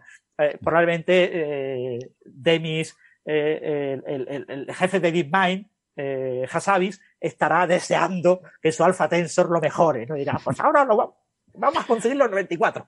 Pero te quiero decir que eh, la- uno de los elementos que para mí es más interesante de, de este artículo y de alfa tensor es que nos va a ofrecer muchas ideas sobre estructuras eh, porque al final lo- los tensores que representan las operaciones son muy simétricos, tienen una simetría, tienen una cierta belleza, ¿no? Que es lo que valoramos los humanos. Los humanos en la matemática valoramos la belleza, no, no valoramos la- un algoritmo que sea feo, estructuralmente poco atractivo. eh, Pero la no belleza interior, Francis, vamos a ver, aquí tampoco ¿eh? valoramos la belleza interior. No, somos muy materialistas, nos va todo. Perdona, a ver si Gastón, a ver si eh, Gastón ya nos puede, nos puede escuchar, bueno, nos puede hablar más bien, porque escuchar si nos escuchaba. No, parece que tampoco. Mm. Bueno, claro, ellos representan las matrices estas que tienen, son eh, de unos, de ceros y menos unos. Eh, el uno creo que es eh, azul, el menos uno es rojo y el cero es blanco. Y si os fijas, os fijáis, conforme el tamaño de las matrices crece, eh, hay una estructura geométrica, es decir, se ven como un patrón, ¿ve? ¿veis? Un patrón, un patrón estético, atractivo, eh, simétrico en, en los algoritmos. Aquí estamos dibujando un algoritmo que a priori es muy difícil de concebir eh, eh, desde cero y que eh, Alpha Tensor lo calcula pues, resolviendo un juego y tiene una estética, tiene Mm. entonces este tipo de estética, de belleza estructural, de, de simetrías estructurales pueden ser el punto de partida para una demostración matemática de una versión de este algoritmo que sirva para n cualquiera. Algo que Alpha Tensor es imposible que obtenga, pero que un matemático, una mente humana, eh, entrenada obviamente durante eh, décadas de estudio eh, en este tipo de, de desarrollos, puede tratar de utilizar estas simetrías para generalizar estos algoritmos y obtener un algoritmo óptimo o un algoritmo cuasi óptimo, mucho mejor de lo que puede obtener eh, la inteligencia artificial. Qué cosa más curiosa, nunca se me había ocurrido que alguien me podría hablar de dibujar un algoritmo, porque esto es lo que estamos viendo aquí. Estamos viendo algoritmos expresados en forma tensorial y esos tensores expresados como dibujos, ¿no? Así que estamos dibujando un algoritmo de una forma. Es Oye, por, a- bonito. por alusiones quería, quería responder, que, porque había dicho Francis que, que yo dije que se llamaba Alpha, eh, AlphaGo o Alpha Tensor por la compañía cuando es de DeepMind. Yo lo decía porque DeepMind es de Alphabet, que es la empresa matriz de Google. Ah, sí, Claro. Alphabet, Alphabet, Y Alphabet es otra supongo, cosa. yo, a ver, he, he dado un salto al vacío aquí. Yo entiendo que ese alfa es por Alphabet, pero haciendo la pelota a los jefes, pero no sé. ¡Ya se te oye! ¿Se te oye, Gastón? Sí, perdón. eh. Ah, ahora sí. Está Muy bajito, bajito. está bajo, pero- ¿no? Sí. Me, me conecté a las apuradas y Bien. los jueves Venga, se te escucha bien. Mm. Sí, no lo sé, no lo sé si es en honor a Alfa o no. Eh, eh, la verdad es que eh, eh, no, no sabemos. Yo no lo he leído, no he leído ninguna entrevista que le hayan hecho a, eh, al, jefe eh, que diga, que justifique por qué se llama Alfa. Eh, Hmm. Puede que sea por eso, o puede que sea sencillamente porque ellos pensaban que es la- el primer paso en la inteligencia artificial del futuro.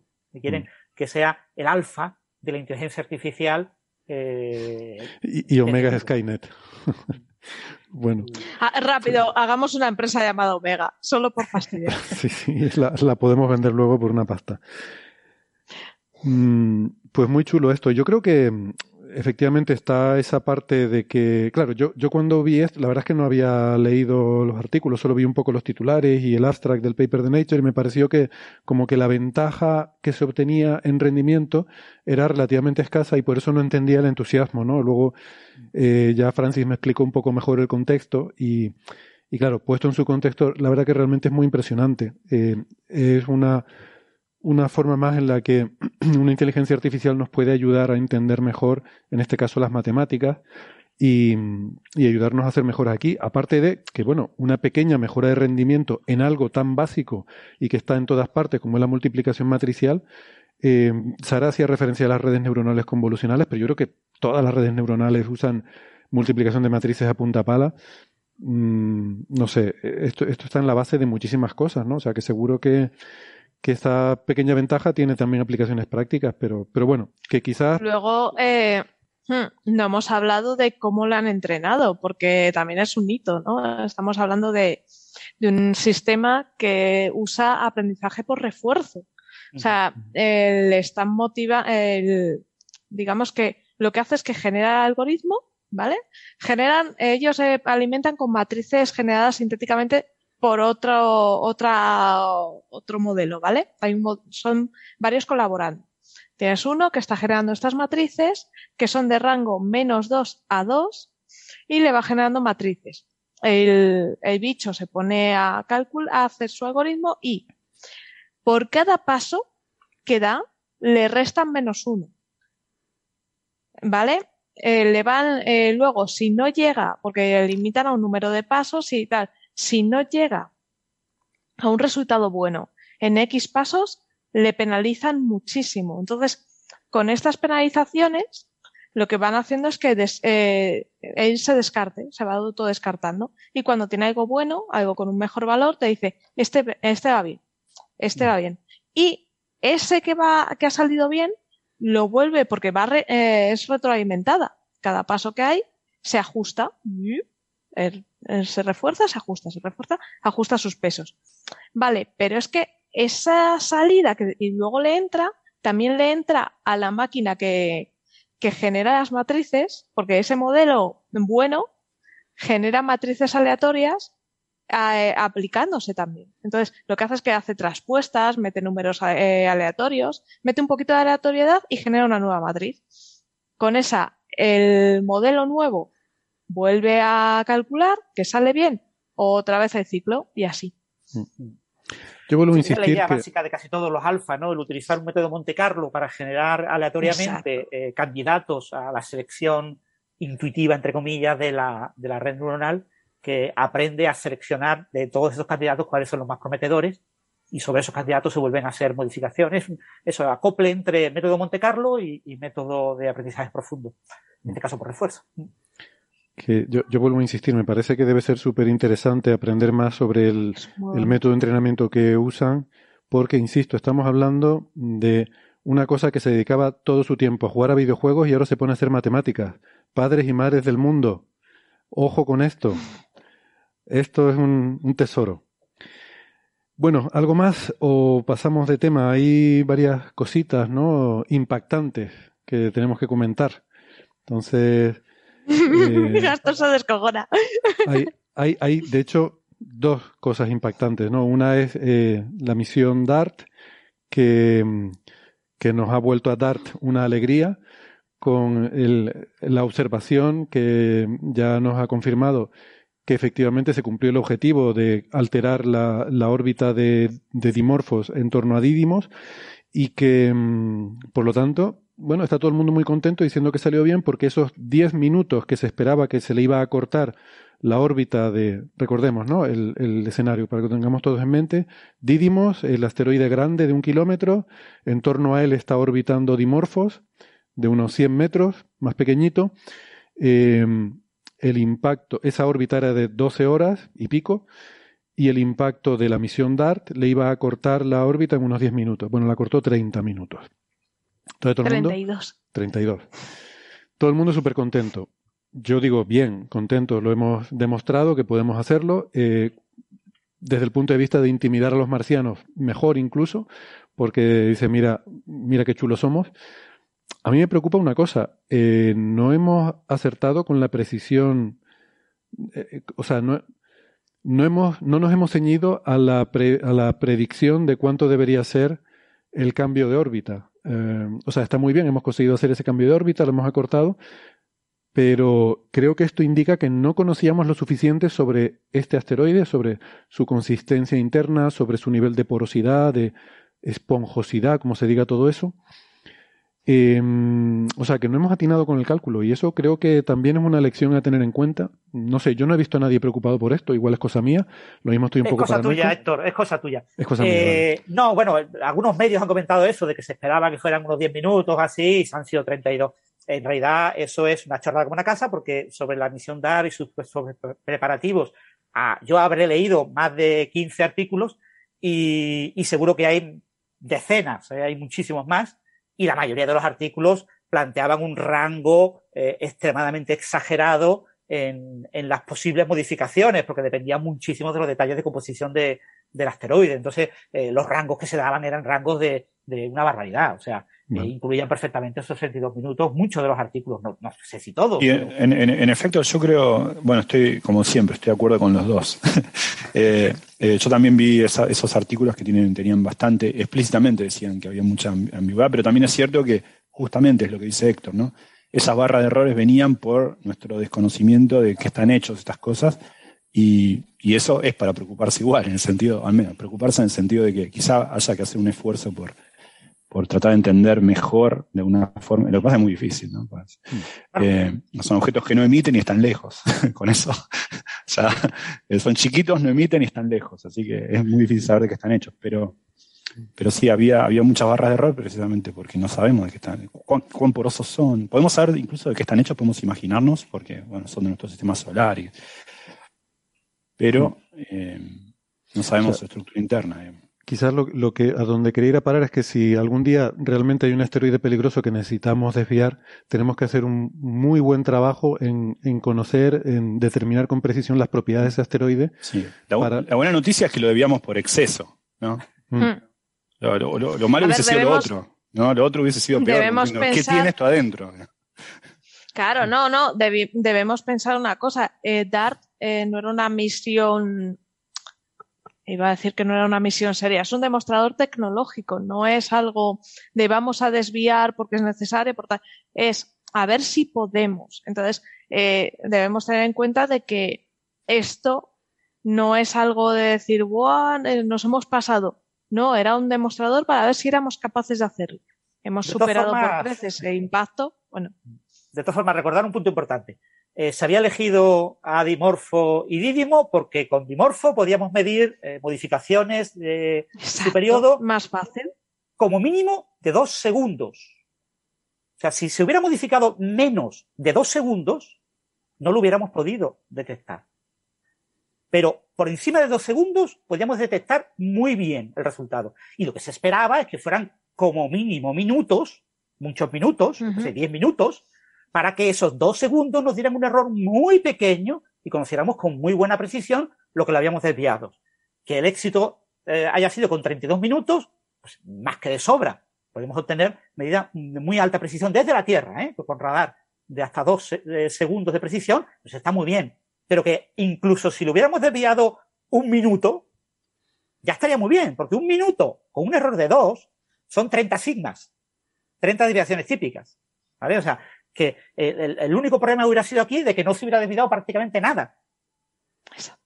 Y, No, yo y creo- con que se desviara un yo- poquito ya es suficiente para que lo pudiéramos medir. O sea, el éxito de la misión estaba garantizado eh, de... Claro, o sea, sí, porque el éxito está claro, la misión es un éxito. El éxito de la misión era producir una desviación medible en dimorfos. Lo que digo es, con vista a pensando en eh, eh, con, amplitud de, miras, ¿no? En lo que, lo el contexto de esta misión, que es la defensa planetaria. El mm, ir acercándonos a la posibilidad de tener la tecnología suficiente como para desviar asteroides peligrosos algún día. Bueno, para empezar, esta ha sido una desviación pequeñísima, eh, hay que tenerlo en cuenta. O sea, todavía hay que avanzar mucho más antes de poder estar tranquilos en el sentido de decir ya sabemos cómo desviar asteroides peligrosos que vayan a chocar con la Tierra. Eh, pero también la, le- la moraleja es hay que conocer muy bien el asteroide eh, porque, vale, lo has desviado de más, pero, pero ha- hay una barra de error grande, hay un, hay un desconocimiento. Podría haber sido al revés. Quiero decir, podría haber sido el asteroide, haber tenido una, em, haber sido más esponjoso de lo que se esperaba y entonces haber absorbido mm, de alguna forma menos eh, el, el momento lineal y que, y que hubieras producido una desviación menor y que al final te equivoques y aquello te caiga encima. Bueno, no sé. Quiero decir que nos, re- nos reafirma en que eh, esto no es solo fuerza bruta en la defensa planetaria, sino que tiene mucho de, de- de ciencia anterior a la misión para desviar el asteroide. Tiene que haber mucha ciencia para conocer muy bien el asteroide que se pretende desviar, que creo que es un poco la, la moraleja que nos deja mm, esto. Sí, ¿no? ese paso de conocer un poco mejor lo, lo que ha pasado, eso que se va a dar en la misión que se, que se lanza en 2024, que es una misión para estudiar el cráter que ha dejado DART, estudiarlo en profundidad y ver un poco la composición de Dimorph. Ver eh, un poco cómo ha sido. ¿Por qué no se introdujo esto en DART? Porque DART era una misión low cost y no se podía añadir más peso. Entonces, por eso va en dos misiones. De hecho, la segunda misión me parece que es de AESA o algo así. No es ni siquiera. Eh, bueno, había. eh, esta era una misión doble de ESA y NASA y la parte de ESA se cayó, ¿no? Era AIM y DART. eh, no sé si, Hmm. si hay otra. Sí, ha eh, renacido. Hay una- Otra previsión para. mm, eh, que es una Mm, pena porque. Es esta que está. que es una pena porque hubiéramos, bueno, hubiera sido, creo que más interesante el haber contado con esa doble misión que, pero bueno, en fin, esto, es un proceso, quiero decir, esto no se ha terminado ahora, esto es el primer paso de un Claro. proceso. Y, y yo lo que me gustaría dejar claro es eso, que la duda que ha generado Héctor y Gastón le ha reafirmado de que tenemos todavía mucha ignorancia sobre esto, que eh, es obvio que tenemos mucha ignorancia, tenemos mucha más ignorancia de dimorfo que de dídimo, porque dídimo en nuestras imágenes es mucho más grande y podemos estimar composición, densidad, muchas cosas. Tendremos errores, pero podemos decir, pero de dídimo, de dimorfo, que era una chorradita pequeñísima que le daba vueltas alrededor, era extremadamente difícil, prácticamente imposible estimar sus propiedades. Sí podíamos estimar muy bien su órbita, pero no podíamos estimar bien sus propiedades, ¿no? Es decir, si de verdad ah, viene hacia la Tierra eh, un cuerpo peligroso, eh, que probablemente sea un neo, eh, para que nos dé tiempo a, a poderlo explorar tranquilamente, probablemente tengamos será suficientemente grande como para que podamos explorar su composición y todo eso y preparar una misión eh, de manera adecuada en futuro, ¿no? Eh, no, no demos la sensación de miedo de se han equivocado los cálculos, qué torpes son los físicos. No, los cálculos han ido muy bien. Lo que pasa es que había mucha incertidumbre en las propiedades de un cuerpo tan pequeño que no habíamos podido explorar porque era un puntito. Era un puntito que se movía alrededor de una cosa un poquito más grande que veíamos como un manchón, ¿no? Tenemos un manchón y un puntito. Entonces, claro, el puntito es difícil de, de explorar, es una cosa extremadamente pequeña. Sí, yo no, perdón, no quería transmitir esa sensación ni de dar miedo a nadie ni de decir que nadie es torpe, todo, todo lo contrario, ¿no? O sea, es un éxito y como, como he dicho en alguna ocasión, me parece que es una misión histórica, porque es la primera vez que se hace algo así. Lo que quiero, lo que quería transmitir es que es un primer paso. O sea, esto no es, ah, vale, ya está hecha la defensa planetaria. Eh, quiero decir, esto es un primer paso y es un problema que, eh, al contrario de lo que solemos ver en las películas, o sea, que es un problema bastante diferente al- a las películas, eh, es lo que quiero decir. Que requiere, como todo, hay una parte de diagnóstico y una parte de tratamiento, igual que en medicina. Eh, la parte de diagnóstico es conocer muy bien el objetivo de la misión y la parte de tratamiento es lo que acaba de hacer DART. Pero que hay una parte de diagnóstico que, llegado el momento, habrá que dedicarle mucha más, eh, mucha más atención para asegurar que el tratamiento tiene éxito. Sí, yo, la- yo- perdón. No, yo quería rescatar una cosa que tuiteé y que después seguí replicado por otros lados. Pero la primera persona que se lo escuché y leí es a, a Héctor, ¿no? Quería hacer mi, mi, mi aporte poético. A mí me encanta la gente con poesía, o mejor dicho, me, me irrita la que no la tiene. Y eh, me, me- no, pero a mí me parece, o sea, es mucho más importante que salvar la Tierra, porque honestamente, si nos choca un asteroide morimos todos, medio que a mí no me molestaría mucho. Es decir, eh, quizá merezcamos la extinción y por otro lado, ya dije alguna vez que si tengo que morir de alguna manera, esa es la forma ideal, porque cumple las dos condiciones de la muerte ideal. Una, que sea de golpe. Dos, que mueran todos conmigo. ¿no? Entonces, entonces, no me interesa salvar Y el publicamos mundo. el paper sobre el valor empírico de L. Exacto, y ya Claro. está, encima de eso, y tomá, marciano sabelo.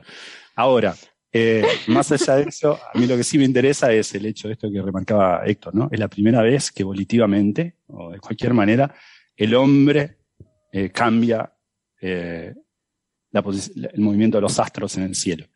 Y yo no, casi que me da envidia que no, no haberme dado cuenta yo de esa, de esa dimensión de esto. Por en ese sentido histórico me parece increíble. Te lo regalo. Si lo pensamos un momento, sí me parece, como dicen ustedes, acojonante. Sí, Sí, sí, sí, sí. Estoy aprendiendo. Sí. Cualquier día dejarás de decir vos, ya verás. Te queda poco. Un día de estos, sí, sí. sí. Bueno, pero nada, muy bien. Y de paso, por cierto, y, y- y ya puesto, hemos aprendido a fabricar cometas. Ya, ya, ya sabemos, ya sabemos cómo hacer cometas, porque toda la nube de polvo que generó el impacto eh, dio lugar a una cola bastante espectacular, eh, que incluso fue soplada por el viento solar. Eh, muchos astrónomos aficionados captaron la imagen. Em, o sea, hasta hemos producido un cometa. Otra, otra, Ese es el punto clave del asunto. Eh, se ha producido una cola cometaria, o sea, una expulsión de material mucho más grande de lo estimado. Eh, no se esperaba que fuera tan grande y por eso probablemente ha habido un, cambio en el periodo mayor y porque ha habido un impulso, un momento lineal aplicado en el impacto eh, mucho mayor porque también ha contribuido la expulsión del efecto de chorro, ¿no? De, de acción-reacción, ¿no? Si emites un, gran, un gran chorro de, materiales, pues obviamente eso incrementa el impulso que está recibiendo Dimorfo, ¿no? Ah, por cierto, he visto que había bastante eh, discusión en redes sociales sobre la forma del impacto, si era frontal, si era por detrás, si había acelerado, si no había. Creo que Francis, tú habías tenido ahí una eh, un- una cierta conversación en Twitter con eso, ¿no? Y creo que puede ser confuso para eh, para mucha gente el hecho de que un choque frontal que frena el- al, al- al asteroide, sin embargo, cómo es que luego va más rápido en su órbita, y lo, lo que tiene que ver es con que la acorta, o sea, el, eh, es- ese asteroide estaba en una órbita bastante circular y tú al reducirle en ese momento instantáneamente la velocidad, ¿qué es lo que consigues? Que la órbita se vuelva elíptica, en ese momento pierde velocidad, con lo cual cae más rápidamente hacia el centro. Eh, Francis nos está compartiendo ahí la pantalla, con lo cual lo podemos ver en un dibujito. Y las dos cosas son ciertas, o sea, ahí, se ahí frena, pero al frenar, ¿qué es lo que consigues? Pues que la órbita, ahora, el, el, el- el objeto central mm, puede más tirar, cortita. puede tirar más de él, efectivamente, acortas la órbita, la vuelves elíptica, ya no es tan circular, y entonces ahora, al pasar más cerca de, de Didymos, va más rápido. Eh, esto es como lo que decimos siempre de las misiones al Sol, que el problema es que salen de la Tierra con demasiada velocidad, 30 kilómetros por segundo, y hay que frenarlas, hay que quitarles esa velocidad para que puedan caer hacia el Sol. Pero claro, al caer hacia el Sol, cuando están cerca del Sol, van a toda pastilla, ¿no? Por eso la sonda Solar Parker es el objeto humano más rápido que, eh, que, que- que se ha hecho eh, en el sistema heliocéntrico, porque al pasar tan cerca del Sol en ese perihelio va a toda velocidad, ¿no? Un poco Sí, la paradoja esta de la, la dinámica Twitter ha orbital. habido ahí una conversación con eh, uno de los oyentes creo del programa que, que él no entendía eso, o sea, no entendía cómo si le golpeamos de frente, que uno espera que reduzca su aceleración, resulte que acabe en una órbita donde se mueve más rápido. Mm. Pero claro, es que ahí hay un doble proceso. Hay un proceso, como has comentado tú, de frenado, es decir, choco y reduzco la velocidad, desacelero, freno. Pero claro, como freno, ya no puede continuar en la órbita en la que estaba. Cae al cuerpo grande y en esa caída, como todo cuerpo que cae, se acelera. Se acelera en la caída y adquiere velocidad suficiente para recuperar una nueva órbita, eh, ya de menor radio, pero en la que se mueve más rápido. Entonces, eh, se desacelera, cae y acelera. Y esto es una cosa que parece pues que a algunas personas les ha costado trabajo entender eh, que haya un proceso así. O sea, ¿cómo es posible que caiga? Porque, mm, las- eh, pero claro, es que hay que recordar que ya lo dijo Newton. La luna cae hacia la Tierra de manera continua, por eso da vueltas alrededor de la Tierra. Eh, Mm. Orbitar significa caer. ¿Mm? Entonces, cuando pierdes un poquito de velocidad, necesariamente caes. Pero cuando caes, obviamente te acelera. Exacto. Y, y- es un poco es un poco contraintuitivo, sí, pero bueno. Es importante entender eso, que la órbita se vuelve más elíptica, porque el objeto sigue yendo, sigue pasando por ese mismo punto en el que tuvo el encuentro con Dart, eh, pero luego eh, cuando cae, como dice Francis, se acerca más a Didymos y luego al volver a subir, vamos a decir subir hacia afuera, vuelve otra vez al mismo punto, hace una órbita más elíptica, ¿no? Eh, esa es la clave del asunto.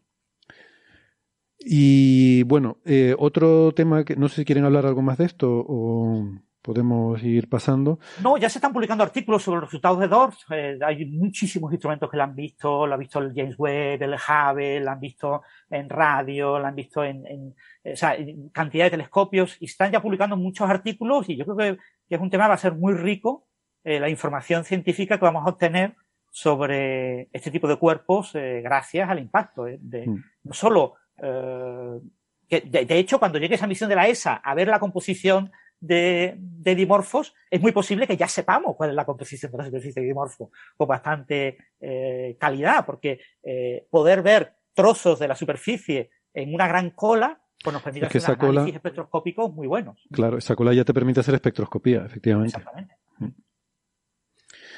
Vale, eh, pues nada, otro, otro de los temas impactantes es que ha aparecido, se ha publicado, ha aparecido, bueno, ha salido publicado. Habrán visto el titular a lo mejor de que la NASA hace simulaciones, de, siempre es la NASA todo, ¿no? Esto que decimos siempre, y bueno, sí, la NASA participa en un, un artículo que ha salido publicado, creo que en Astrophysical Journal, si yo no me no estoy equivocado, Astrophysical Journal Letters. sí. Journal Letters. Letters, mm. Eh, que es un artículo publicado por una serie de investigadores. El primer autor es un, un, un postdoc, eh, un investigador postdoctoral joven que se llama Jacob Ke- Kegeris, de, que es de la Universidad de Durham, eh, en el Reino Unido, y el centro Ames de la NASA, que yo supongo que debe ser que, que ha empezado a ser parte del trabajo en Durham y, está ahora en, en Ames y, está con la doble afiliación. En cualquier caso, yo miré, la, la Universidad de Durham aparece todavía en su lista de personal como investigador postdoctoral. O sea que, bueno, no sé si por la razón que sea tiene esas dos afiliaciones, entonces me da un poco de pena, porque además luego hay otros varios investigadores que son todos de la Universidad de Durham y solamente luego el último tiene una afiliación de la NASA. Entonces, me da un poco de pena estos titulares de la NASA hace, cuando, oye, es una colaboración y, y no hay que dejar fuera tampoco a, la otra institución.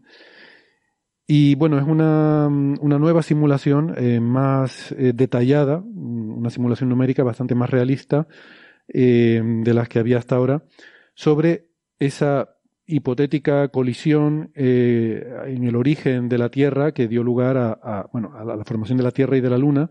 Eh, ya saben que supuestamente la, la hipótesis más plausible que tenemos para explicar todo lo que observamos en la Tierra y la Luna es que mm, la Luna se formó de una colisión entre la Tierra y un objeto de algo así como la masa de Marte, se suele llamar Teia, que impactó con la Tierra y fruto de, de, ese impacto pues salió muchísimo material.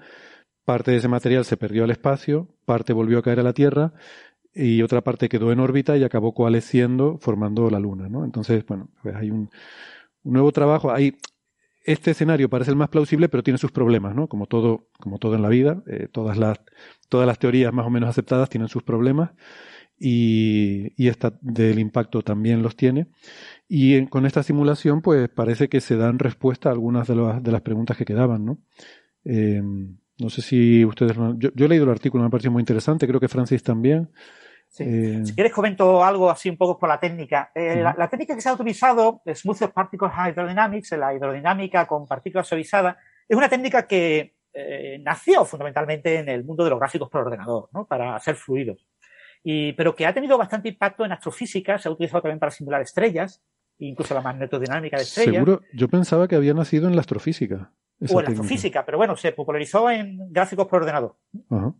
se, Y de hecho yo he dirigido trabajo fin de grado, bueno, sí, probablemente nacía en la astrofísica y después lo cogimos en gráficos por Yo he dirigido proyectos fin de carrera de mis estudiantes utilizando esta técnica para simular cosas, ¿no? Sobre todo para simular fluidos, ¿no?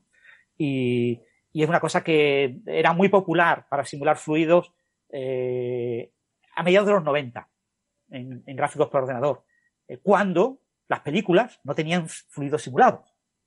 ¿vale? Porque los fluidos simulados en las películas se empezaron a popularizar a partir de, del año 2000, más o menos. Con, que es cuando con Terminator 2, ya... me acuerdo, eh, a esos efectos especiales en, en, Terminator 2 con fluidos así que cobraban vida. El T-1000. Sí. El T-1000, sí. Y, el T-1000, bueno, el T-1000.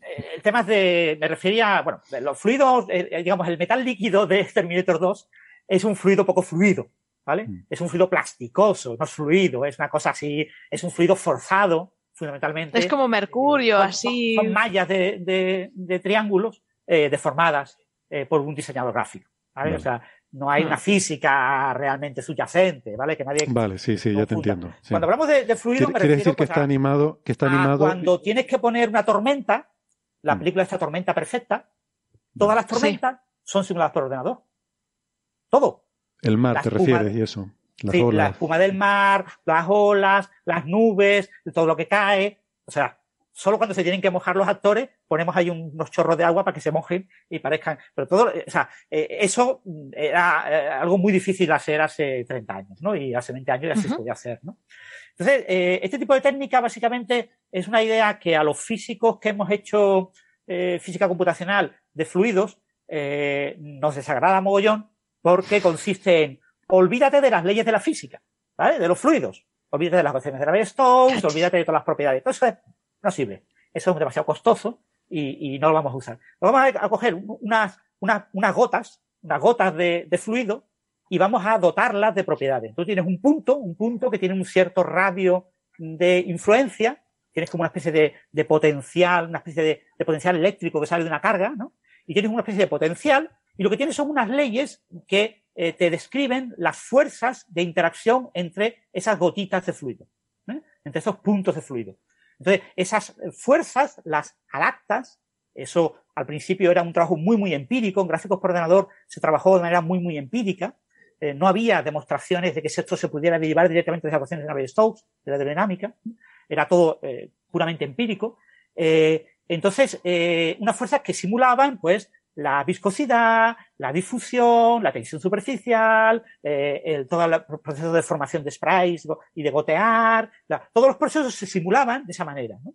Entonces, en las simulaciones de eh, hidrodinámica eh, con partículas suavizadas, básicamente tú cogías un volumen y empezabas ahí a chocar allí las partículas como si fueran, como se simulan las galaxias, ¿no? A base de pequeñas unidades, pequeños bloques. Y no te importaba que de vez en cuando algún bloque chocara y se saliera, ¿no? Se escapa una partícula fuera del dominio, va, no pasa nada, se ha perdido. Eso en física de fluido es absolutamente intolerable. ¿Cómo no se va a conservar la energía, la masa, la densidad? Si no se puede, las leyes de conservación son el, el sacrosanto. Entonces, a la gente le, le molestaba muchísimo. Eso se ha mejorado muchísimo en los últimos 10 años y ya hay simulaciones bastante buenas que, que garantizan que bueno, con ciertas aproximaciones, pero se preservan la mayor parte de las leyes físicas, ¿no? Hoy día ya es una técnica que se puede utilizar en artículos con cierto rigor científico, pero sigue teniendo esa mala prensa que tenía de su primera época en la que, bueno, no importaba nada, no te importaba que se perdieran gotas. Eso es, bueno, eso es porque, eso confirma mi, mi hipótesis de que proviene de la astrofísica. Porque si algo, si algo no han hecho los astrofísicos, ya todo el mundo lo considera eso es una chapuza, seguro, y está mal hecho. Bueno, Francisco, eh, Francis, corregime si me equivoco, pero si, si leí bien, eh, estas gotas, estos pe pequeños fragmentos, ¿no? Hay que, hay que, entender que estas simulaciones, como uno no puede hacer molécula a molécula, uno eh, tiene que pensar que la simulación del choque de Teia con la prototierra, eh, hay que pensarlo como un rastro, un Lego, ¿no? Donde, donde la resolución no es muy buena. Esas gotas de las que hablabas vos en tu simulación, en este caso, es una simulación muy es una resolución muy alta. Si no recuerdo mal, es como pensar que cada gota, cada, cada, unidad básica de esta simulación es como de 20 kilómetros, ¿no? Sí, 14, tiene un diámetro de 14, 14 kilómetros. kilómetros. Lo cual, si pensamos a escala planetaria, pues la prototierra tenía como el 80 y tanto por ciento de la masa que, que al menos, ¿no? Que tiene hoy, porque el resto viene de Teia, ¿no? El, digamos, el, el compuesto. Eh, es, es un montón, ¿no? O sea, claro, claro. Son, son 20 trocitos- kilómetros de resolución es nada. Claro. Sí, pero fíjate, Ca- la masa- Cada, cada, claro, cada parte. Exactamente, comenta la masa, sí.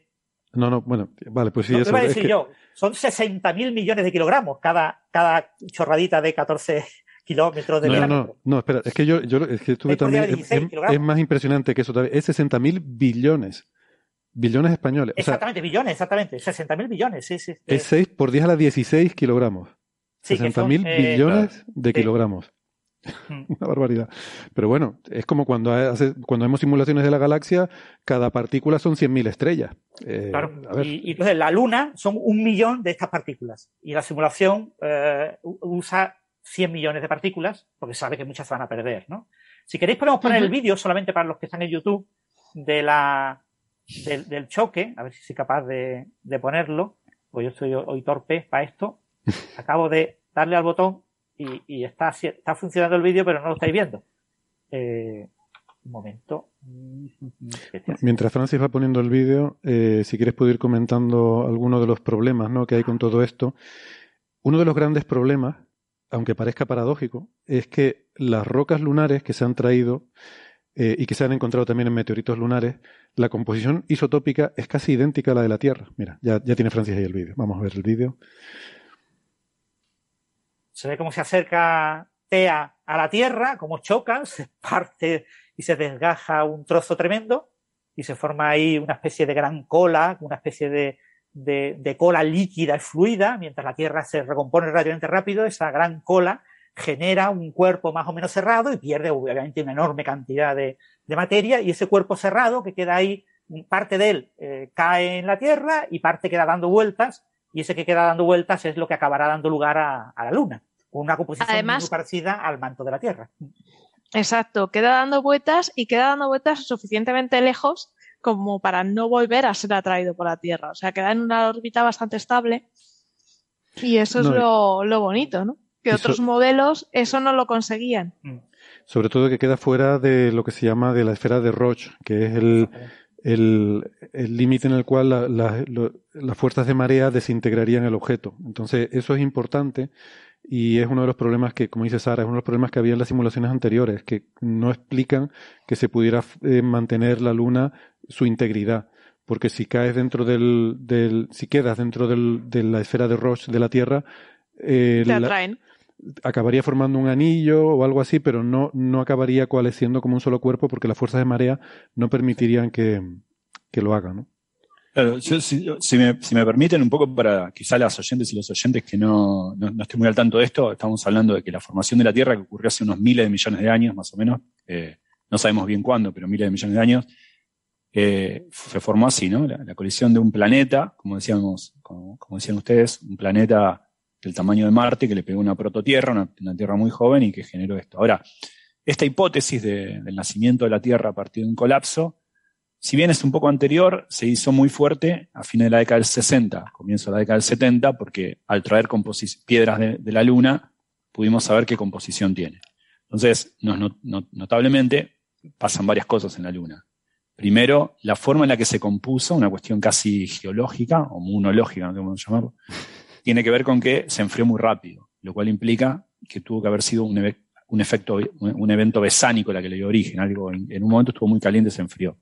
Después, lo más notable es que la composición química, mineral, mino- mi- mire- ¿cómo se dice? Mi- Mineralógica. mineralógica y química de la Luna es muy parecida a la de la Tierra. A diferencia de otros cuerpos, por ejemplo, asteroides, porque uno podría decir, bueno, todo el sistema solar se parece entre sí, pero no tanto.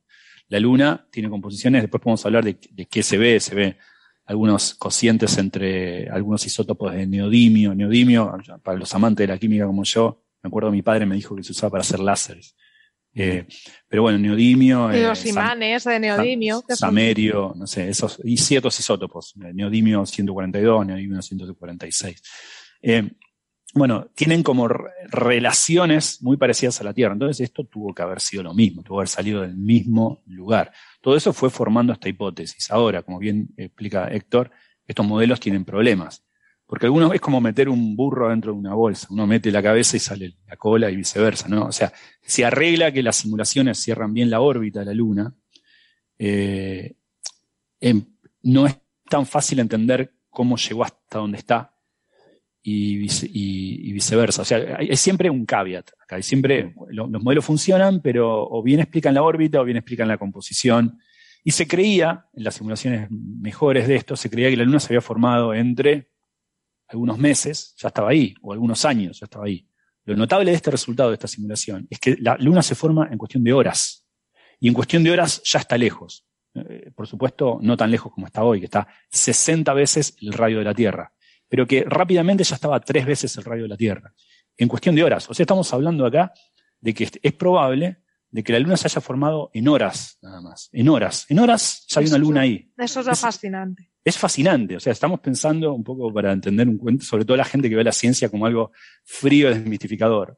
Los dos temas de los que estamos hablando acá hoy son eh, el hombre ha cambiado la, la dinámica de los cuerpos celestes. El orden Estamos de los hablando- cielos es una expresión el que me los gusta. y porque- estamos hablando, estamos pudiendo dar una respuesta concreta y, y sorprendente a su vez de una pregunta tan básica como cómo se formó la Luna. Eso, eh, ¿cómo se formó la Luna? ¿Cuándo? ¿Cuán rápido? Bueno, la respuesta es que según esto, quizá en horas nada más. Es, para mí es escalofriante. Sí, es tremendo. Lo- si quieres, eh, por comentar cuáles eran los problemas asociados con esto, eh, tienen que ver sobre todo, es que, o sea, una cosa es decir las cosas y, y otra cosa es calcularlas. Entonces, decir, oh, la composición isotópica de la Luna y de la Tierra es muy parecida. Probablemente se habrán formado del mismo objeto. Vino eh, de- a la prototierra, alguien le dio un golpe, saltó un cacho y se formó la Luna. Bueno, dicho así, puede sonar plausible. El problema es cuando tú vas a simularlo. Y cuando tú vas a simularlo, te encuentras con que a veces los detalles no encajan. Entonces, ¿qué detalles no encajan? Si viene otro cuerpo, Teia, ese objeto del tamaño de Marte, y choca con la Tierra, supuestamente Teia tendría esa composición isotópica diferente. Sería lo esperable. Puede ser que no, puede ser que diera la casualidad de que tenía una composición parecida, pero eso sería poco probable por lo que vemos en otros objetos a nuestro alrededor. Vamos a suponer que es diferente. Entonces, tú pones una composición isotópica diferente en Teia, choca con la Tierra, se mezcla, una parte mm, es proyectada eh, formando la Luna, pero resulta que no tiene suficiente mezcla como para que eh, el resultado de esa mm, simulación te dé una luna tan parecida a la Tierra. Entonces tenían que empezar a meter cosas. Por ejemplo, si rotan muy muy rápido, la prototierra rota muy muy rápido y Teia rota muy muy rápido, entonces sí consigues que haya suficiente mezcla durante la colisión para que acaben teniendo una composición similar. Dices, vale, pero entonces te quedas con una prototierra y una protoluna rotando muy rápido. ¿Cómo se ralentizan? Entonces la gente tiene que estar buscando mecanismos para... No, es que hay una resonancia orbital que hace que se vaya ralentizando y tal. Bueno, es un poco complicado. No, no, no acaba de funcionar bien. Necesitabas también ajuste fino. Tenía que venir el prototeia, impactar de una cierta forma con un cierto ángulo muy específico y tener una velocidad muy específica y un momento angular muy específico para que se produjera lo que observamos. Y además, en muchas de esas simulaciones te salía que lo que se acababa formando se quedaba en la esfera esa de Roche que decíamos, con lo cual se acababa fragmentando otra vez. La Tierra no dejaba que se pudiera coalescer eso en un satélite. Entonces, eran muchos problemas que aparecían que se podían resolver, pero requerían demasiado ajuste fino. Ya había incluso... Perdón, Héctor. Héctor, una pregunta, porque quizá vos me puedas explicar, porque estuve tratando de leer las referencias antiguas y, y no, no, no lo entendí. evidentemente hay, pero yo no soy experto en esto. Entonces, están estos modelos intermedios, ¿no? En el cual querían resolver este problema y hay algunos modelos que llaman de sinestesia, en el cual se genera una suerte de disco toroidal alrededor, parecido a la hipótesis nebular, eh, pero en este caso para, un, para, para el material que forma la Luna, y que quizá eso ayudaba un poco a, a arreglar un poco las cosas, pero que aún así no cerraba la órbita o algo por el estilo. leí. Mm. Sí, yo creo que esos modelos no encajaban bien con la geología, ¿no? Lo que dices tú de que parece Ah, como que la Luna se enfrió rápidamente. Pero sí, es otro tipo de. Digamos que es la, la, la alternativa a la hipótesis del impacto, ¿no? O sea, no a la hipótesis del impacto, a la, a la hipótesis de la formación del satélite, ¿cómo se llama? Single satellite, ¿no? De, de que el impacto, del impacto surge un satélite. Pues la otra hipótesis es que surge un disco, que yo diría, a mí me parece hasta más normal por lo que vemos en el universo, ¿no? Vemos discos, anillos, este tipo de cosas. Y, y parece que todo nos conduce un poco a, a esa idea. Pero es verdad que desde el punto de vista geológico, no parece que la formación de la Luna responda a un proceso lento de formación en esa. Entonces, esa es un poco la tensión que había con ese modelo. Eh, entonces, no sé, yo creo que es una de esas cosas que todavía está un poco, o sea, parece que el consenso es que la hipótesis del impacto es la preferida de la mayoría de investigadores y que esta simulación ayuda porque resuelve algunos de los problemas que, que todavía le quedaban y refuerza más esa, esa idea, ¿no? Pero no sé yo si diría que ya sabemos seguro que esto fue así. Eh, creo que todavía hay cierta controversia, pero bueno, a mí me, me gusta ser cauto con estas cosas. O sea que si mi sobrinita me pregunta cómo se formó la luna, todavía no puedo decirle, tengo que decir no sabemos. Bueno, yo, yo diría, Gastón, que... le puedes decir que probablemente chocó, o sea, puedes decirle que sabemos que TEA chocó contra la Tierra y formó la Luna. Y Esa es mi preocupación ya, si fundamental. Le podemos la- decir, papá se, detalles. chocó con, eh, papá se chocó con mamá y salió el hijito por ahí. Pero yo os digo, esto. Papá se una cosa que chocó y se chocó y se chocó y se que chocó varias veces con mamá. A estos Tema. temas, lo que sabrán todos los oyentes aficionados a estos temas es que eh, todos los años se eh, escriben varios artículos sobre la formación de la Luna que aportan nueva información y que modifican y todos los años alguno de esos artículos es revolucionario y te cambia lo que se sabía y ahora resulta que no era un anillo a partir de- del que se forma la Luna lentamente durante a- años o, A mí me encanta porque en muchas, en Milenios. muchas, en muchas mitologías la luna es nuestra madre, es natural pensar eh, padre y una madre, la- el astro más grande es el sol. que se- no sé. Sí, desde el punto de vista divulgativo, la luna es muy rica, porque hablar cualquier cosa de la luna Claro. atrae a muchísimos. eh, No, estaba pensando que hace poco leía sobre la mitología de los onas. Perdona, Los perdona, onas- solo un pequeño inciso. Recomendar Las Mil Caras de la Luna de nuestra compañera Ah, de Eva. Es buenísimo Eva. Villaver. Es- aparte está muy bien Sí. escrito ese libro. Es- es Que- que no, es, no- no es un libro científico, es un libro que habla eso, las mil caras de la luna desde el punto de vista de, de muchas cosas, de romántico, eh, mitológico, histórico, científico también, o sea, de, mucho, de muchos puntos de vista. Eh, me gustó mucho ese libro. Una vez lo había, lo había tuiteado para recomendarlo cuando lo leí porque me había gustado muchísimo. No, que decía que hace poco estaba leyendo sobre la mitología de los Onas. Los Onas son, eh, eran un, un pueblo nativo en, en América que vivía en Tierra del Fuego, muy al sur, casi la Antártida, ¿no? Al sur de Argentina hoy. Que aún así, Ona significa la gente del norte. O sea, como que era un pueblo más al sur que había bautizado. ¿no? ¿Cómo- Pero- ¿Quiénes eran la gente del sur? Notable, ¿no? O sea, los bueno, hay, hay- pingüinos. hay como diferentes tribus, hay los Selket, es interesante eso. La cuestión es que la es que mitología. igual, como está al revés, pues igual por eso ellos piensan que. Claro, ¿sabes? No, No, pero había- es había- una lección de relatividad brutal. Increíble, sí. Sí. Que los Onas, Sí. o sea, lo- lo- lo- la gente que estaba en Tierra del Fuego, un pueblo ya extinto, eh, bueno, era en realidad etimológicamente significa lo- la gente del norte. Pero bueno, la gente del norte, ahí en Tierra del Fuego, eh, o sea, al, al- más al sur de la Patagonia, para que no se eh, el- eh, tenían, había una mitología en la cual había una suerte de matriarcado de puesto y una pelea entre el sol y la luna. Bueno, la, la luna también era nuestra madre. Ahí estaba pensando en función de esto. En realidad, hoy sabemos que es nuestra hija, ¿no? La luna es, eh, ¿no? O sea, en esa cosa filial, como decía, un poco para, parodiando lo que decía Sara, ¿no? O sea, esta idea de pensar a cómo nació la luna. Bueno, vino Teia y vino la Tierra y, eh, y se amaron. Se gustaron, se gustaron mucho y pasó lo que pasó, jolín. A ver, creo, creo que esa historia es muy caliente y ahí lo voy a dejar. Bueno, la Tierra es que estaba muy caliente, debemos Sí. pensar que estaba a 2000 grados Kelvin. Quizá algo ayudó. Una- un paper que leí hace mucho, no sé si tiene sentido, pero, pero me gustó muchísimo igual. Eh, era un paper de, de, eh, Héctor Bucetich, un físico argentino, y otros colegas que ellos estaban interesados en muchas mediciones sobre cómo si cambiaron o no a lo largo de la historia del universo las constantes fundamentales, la carga del electrón o lo que fuere, ¿no? Y en particular ponían cotas a cuánto cambió tal constante fundamental en- a lo largo de la historia del universo. Esas cosas se hacen típicamente mirando nucleosíntesis y la constante del electrón en el momento de nucleosíntesis, cuando el universo tiene unos pocos minutos, hubiese sido otra, otra sería la composición del universo hoy entonces. Bueno.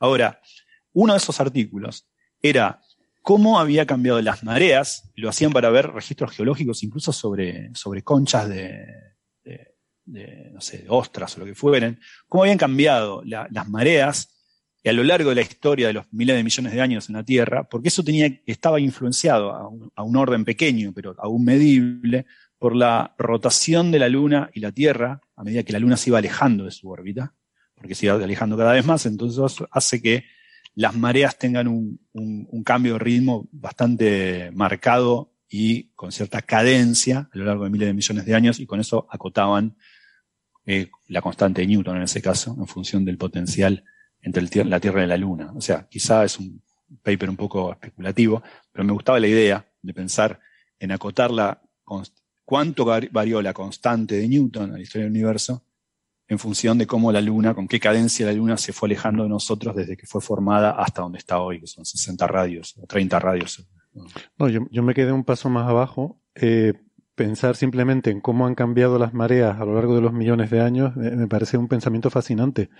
O sea, me, me imagino los dinosaurios mirando las mareas subir y bajar y, y viendo, Claro, no sé. y la luna, y la luna, y la luna acá nomás, ¿no? Porque Sí. pensemos que esta luna, aún en este escenario donde la luna se formó de golpe en horas, igual se formó lejos, pero muy cerca respecto a donde está hoy, a un Mm. 5% de donde está hoy.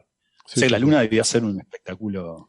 Sí, pero no en la época de los dinosaurios. ¿eh? En la época de los dinosaurios No, no, mucho antes, no mucho había, pero mucho antes Estamos sí. hablando de miles de millones de años. Sí, pero- sí, sí, pero- efectivamente. Sí, unos 4.500 millones de años. No, bueno, en esa época no había nadie que se pudiera colocar en la superficie de la Tierra, entre otras razones porque la Tierra no tenía una superficie sólida en la que poder posi- cualquier cosita que entrara ahí probablemente se, Mm.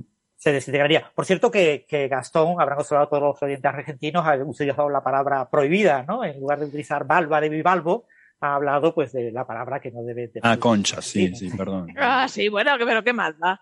No, pero bueno, que, no que recomiendo que utilice la palabra valva y así no. Ustedes se la pasan cogiendo objetos todo el día y no digo nada. Y cogiendo- no sé, yo, Pues como, como la luna Tella que la cogió sin querer. mi valva tiene tres pelos, dirían en chino. Eh, creo. Francis, no Bueno, sé si... a- se- al hilo esto de la luna se, ha perdona, Francis, ¿se te, se te puede haber bajado el micro? Que te oigo un poco más bajito ahora. O Ah, igual pues se no te ha sé. separado. O, o mira a ver el volumen, quizás sea... a ver.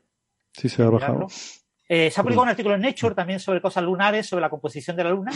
Pues está más o menos igual que Ah, estaba. Si quieres lo subo un pelín. ¿Qué tal ahora? Vale, sí, mejor ahora. Pensé Y- que te referías a la luna, Francis, que decía, pues está igual que estaba. Digo, pues vaya, paper. Pero se ha publicado una- un, un trabajo sobre la composición isotópica en neodimio en, en el sistema Tierra-Luna. Ya justo hablando antes, Gastón, del neodimio. Y es el cociente entre dos isótopos del neodimio, el 142 y el 144, y se ha comparado el cociente que se observa en las rocas que hemos, que hemos analizado de la Luna y, y, por supuesto, lo que hemos observado en la corteza terrestre y lo, y, y lo que sabemos del manto de la, de la Tierra, eh, por la parte que ha subido ¿no? en, en volcanes, etcétera, a la superficie lo podemos analizar, y se ha comparado, esos son muy parecidos, ¿eh? la composición, este cociente entre el neodimio 142 y el neodimio 144 en, la Tierra es un poquito mayor, es un 2,4%, el error es un 0,5%, eh, que el típico de las condritas que hemos observado, que creemos que son eh, típicos de la distribución de, composición típica del disco protoplanetario en el que se formaron los diferentes planetas, ¿no? Es decir, que si la composición de la Tierra y la Luna coincide y además es ligeramente distinta a la composición típica de lo que esperamos en los planetas eh, que orbitan cerca del Sol, Mercurio, Venus, etcétera, y por lo que observamos en esas condritas, pues eh, esto indica que hubo algún tipo de eh, fenómeno que alteró de manera específica eh, estas composiciones de Tierra y Luna y que las igualó. Y claro, eso apunta a que esto es un apoyo a esta hipótesis de que un cuerpo como TEA, de tamaño cercano a Marte, eh, pudo colisionar con la Tierra para formar la Luna. O sea que esa hipótesis ahora mismo es muy firme y yo creo que poca gente dudará de ella, ¿no? Y, Acaba- y sorprendente que esté un artículo que se ha publicado en, en Nature. El mismo un día, artículo ¿no? con una, Casi. sí, el mismo día. eh, con una composición, o sea, con un artículo que a priori es una cosa relativamente sencilla. Técnica, es decir, sí. mm, estudiar la composición isotópica de, de la Tierra y compararla con la de condritas, pues no parece un trabajo mm, Sí, yo de creo que tiene más que ver con lo que tú dices, de que hablar de la luna es algo atractivo y, Claro. y- y tiene, tiene gancho y, y bueno, pues seguramente desde el punto de vista editorial a Nature le habrá parecido interesante. Sí, Francis, Francis acaba de decir una cosa importantísima que me había olvidado, que es eh, acerca de, la composición interna, que, que recién Francis explicó de cómo saber que uno, uno puede inferir de que hay adentro a través de cosas que saben de los volcanes o cosas así. Eh, porque en las simulaciones de las que hablábamos antes, uno tiene que hacer algún modelo de la Tierra, un modelo del impacto. En el paper consideran, por ejemplo, el paper anterior, ¿no? el de Astrophysical Journal Letters, eh, consideran diferentes ángulos de choque, el más probable son 45 grados, pero van desde 43 a 45, que la, la, la masa original... de 43 a 48. Perdón, de 43 a 48. Por eso lo más que- probable está en 45, la mitad. Claro. Después, eh, también que, que diferentes porcentajes de masa que podía tener la prototierra con Teia, eh, eso, pero en, en particular, una de las cosas que suponen es que hay un centro, como creemos, de hierro y níquel en el planeta. Hay que hacer un modelo de la densidad, ¿no? Eso es algo que, bueno, creemos firmemente establecido, que en el centro de la Tierra hay un, hay hierro y níquel. Pero bueno, eh, depende, eso también entra en la simulación. También entra de qué, cómo era Teia en ese momento, porque Teia, si bien era mucho menor, entre el 85% tenía la prototierra y Marte, era algo del tamaño de Marte, digamos, un 15%, un poco menos de la masa del sistema, igual uno tiene que hacer un modelo de cómo era Teia. Y sepamos aparte que todo lo que podemos inferir acerca incluso del centro de nuestro planeta lo sabemos por, como bien explica Francis, porque vemos la dinámica tectónica o, algo que sale de un volcán qué sé yo, pero no tenemos, no, podemos perforar mucho. Nosotros, el humano ha perforado solamente 12 kilómetros. Eh, mm. nada más, que nada, es una cosquilla para el planeta, ¿no? De, de 6.000 eh, kilómetros, que es el radio de la Tierra. 12 de 6.000. O sea, o sea, nada. Casi un 1 por Em, si quieren, por, acabar eh, un poco el, comentario sobre los problemas ¿no? de, de las simulaciones anteriores, pasaba eso que tenías que ajustar mucho los parámetros para que te saliera algo que acabara con la situación actual. Hay incluso quien había ligado esto con el principio antrópico, de decir, saben que hay estas hipótesis de la Tierra rara, que dice que, que realmente la vida es mucho más improbable de lo que pensamos y que hace falta, todo lo que hay en la Tierra hace falta para la vida incluso la Luna. Es que si no hay una luna grande, eh, porque es verdad que en otros planetas similares en el sistema solar no tienen una luna como la de la Tierra, puede ser una casualidad que justo nosotros la tengamos, o puede ser, como sostienen los defensores de la hipótesis de la Tierra rara, que hace falta una luna muy grande para que surja la vida, porque si no el eje de rotación es inestable, yo qué sé, vaya usted a saber, hay, hay ideas para todo. Y bueno, hay incluso quien ha dicho que es un problema de ajuste fino y se resuelve con el principio antrópico, como se suele resolver el problema de ajuste fino, porque si no, no se hubiera formado la Luna y no estaríamos aquí. Bueno, o sea, todo esto ha, entrado a formar parte de este debate, ¿no? Y este trabajo mm, lo que tiene es que resuelve, eh, o sea, no, no requiere un ajuste tan fino para que se formara, o no requiere ajuste fino para que se formara la Luna. Lo que hacen es que con una simulación más realista, con más partículas. Al final esto es un poco frustrante, ¿no? Porque estas simulaciones siempre dice, bueno, hago la simulación y me sale que esto no funciona bien. Pero ahora resulta que si aumento la resolución, entonces ahora ya sí funciona. Claro, a ti te deja con la duda, ¿y qué pasa si la sigues aumentando? A lo mejor se puede volver a estropear. Y no lo sabes, porque tú haces tu simulación con la resolución que puedes, con la que tus máquinas, tus superordenadores te permiten. No tienes potencia de cálculo para hacerlo mejor. Entonces tú dices, es posible que dentro de 10 años, con ordenadores más potentes, alguien vuelva a hacer esta simulación con 10 veces más partículas y salga que no, que es imposible que se forme la Luna. Lo que se busca cuando se hacen estas simulaciones, yo lo, sé porque es lo que pasa típicamente en el caso solar, es intentar hacer dos. Una que es la tuya de referencia y otra al doble de resolución y que veas que convergen al mismo resultado. O sea, que lo que tú estás proponiendo es robusto frente a duplicar la resolución. Entonces, si eso, si consigues eso, ya te da una eh, confianza en que no se te va a estropear con una mejor resolución, ¿no? Aquí no tenemos eso, entonces, bueno, eh, ellos dan el resultado que dan, dicen que su, simulación es mejor que las anteriores porque tiene más resolución y entonces hay que confiar más en estos resultados. Pero hubiera estado bien tener una, una simulación con todavía más resolución en la que se verifique que se mantienen estas conclusiones, ¿no? Mm. Sí, de todas formas, eso seguramente lo habrán hecho en, O sea, a ver, el, estos señores llevan una trayectoria. Este software Switch, SWIFT, es el nombre del software, lleva ya años siendo usado y probablemente en alguno de esos artículos previos hayan hecho esta comparación para ver que el software funciona bien. Aquí han eh, estudiado eh, como 400, no recuerdo si eran como 400, simulaciones. Claro, son muchas simulaciones, es decir, eh, hacer una simulación de alta resolución para verificar que el software va bien pues no tiene, no tiene mucho sentido, ¿no?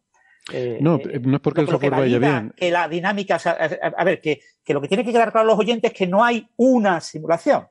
¿Vale? Se ha hecho todo un rango tremendo de simulaciones variando diferentes parámetros y se ha visto que lo típico de esas simulaciones y que permite explicar nuestro sistema solar es unas ciertas características de un cierto número de simulaciones. Eh, mm. es, decir, no todo el repertorio eh, te lo ofrece, pero que no, no entendamos que eh, se mm, selecciona una simulación y dice, esta, ¿vale? De las 400, esta es la buena. No. Esta es la porquería. No, eso no es verdad, ¿vale? Sino que aquí hay un estudio estadístico y por eso no se hace esa validación de tratar de verificar que esa simulación única sea la buena, porque no hay una simulación única. No, lo- pero esas 400 simulaciones son dentro del rango de parámetros iniciales del modelo. O sea, por ejemplo, el- los spines de la Tierra y Teia, la velocidad inicial, el ángulo, ¿no? Como decía Gastón, de si impacta a 43, a 48, a 45. O sea, esa es la red de modelos que se construye.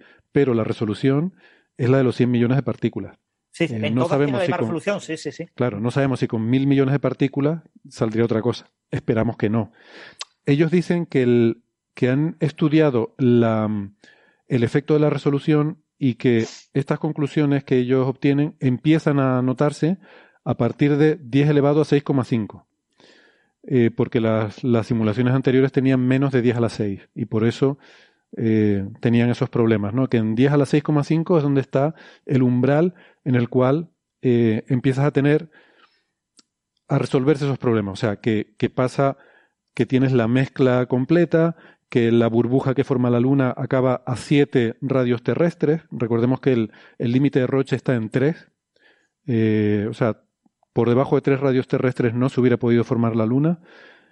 Eh, y aquí inmediatamente se le pone en las primeras horas, eh, que es lo impresionante, ¿no? Como, como decían antes Gastón, que en, en menos de un día se ha formado la Luna. En menos de un día. Lo que Es que había se antes. impresiona mucho eso. Sí, antes se pensaba que eran siglos, que la Luna había tardado siglos en coalescer y formarse. Sí, se dieron cuenta que podemos hablar de el día en el que se formó la Luna. El día en que se formó la Luna, ostras. Eso para todo, para todos y todas los que creen que la ciencia es fría y desmitificadora, o sea, les, eh, los, los invito a que encuentren más poesía en disciplina alguna. El día en que se formó la Luna. ¿Cómo, ¿Cómo no escriben estos artículos con ese título? O sea, este artículo tenía que haber llevado ese título. Es muy bonito. Exacto, yo tengo talento solo para titular. O sea, yo necesito un socio Vale. como Francis. Francis escribe un libro y yo titulo. Y vamos, 30 de 70. Necesito que alguien que ponga el contenido. Tiene que haber un, un libro con ese Si título. alguna vez escribo un paper, eh, llamo a Gastón. Eh, yo le cuento un poco de qué va la vaina y ya está. Claro, claro. No, eso que, que lo que tú acabas de comentar, Héctor, ¿no? Es decir, el, eh, ellos han, han dicho, si eh, la- las características típicas que observamos en nuestras simulaciones con 100 millones de partículas ya se observan con entre eh, un millón y 10 millones. Eh, Ahí estás validando, ahí está, val- es decir, tú dices, yo quiero mm, coger una de 100 millones y compararla con una de, de 200 millones, pero es que eso no es necesario porque han comparado la de 100 millones con las que están entre eh, un millón y 10 millones, que son esas que tienen 10 elevado a 6,5. Es que no sé cuánto es Vale. 10 elevado a 6,5. Sí, la verdad que es un número un poco raro para dar 10 elevado a 6,5. Pero bueno, que también se hace una comparación con 10 elevado a 7,5. ¿eh? También han hecho 10, con se- 10 elevado a 6,5 y 10 elevado a 7,5 y dicen que los resultados de la distribución estadística que estudian es para 10 elevado a 8. ¿no? Es decir, que ya han Son hecho esa 3 validación en parte, ¿vale?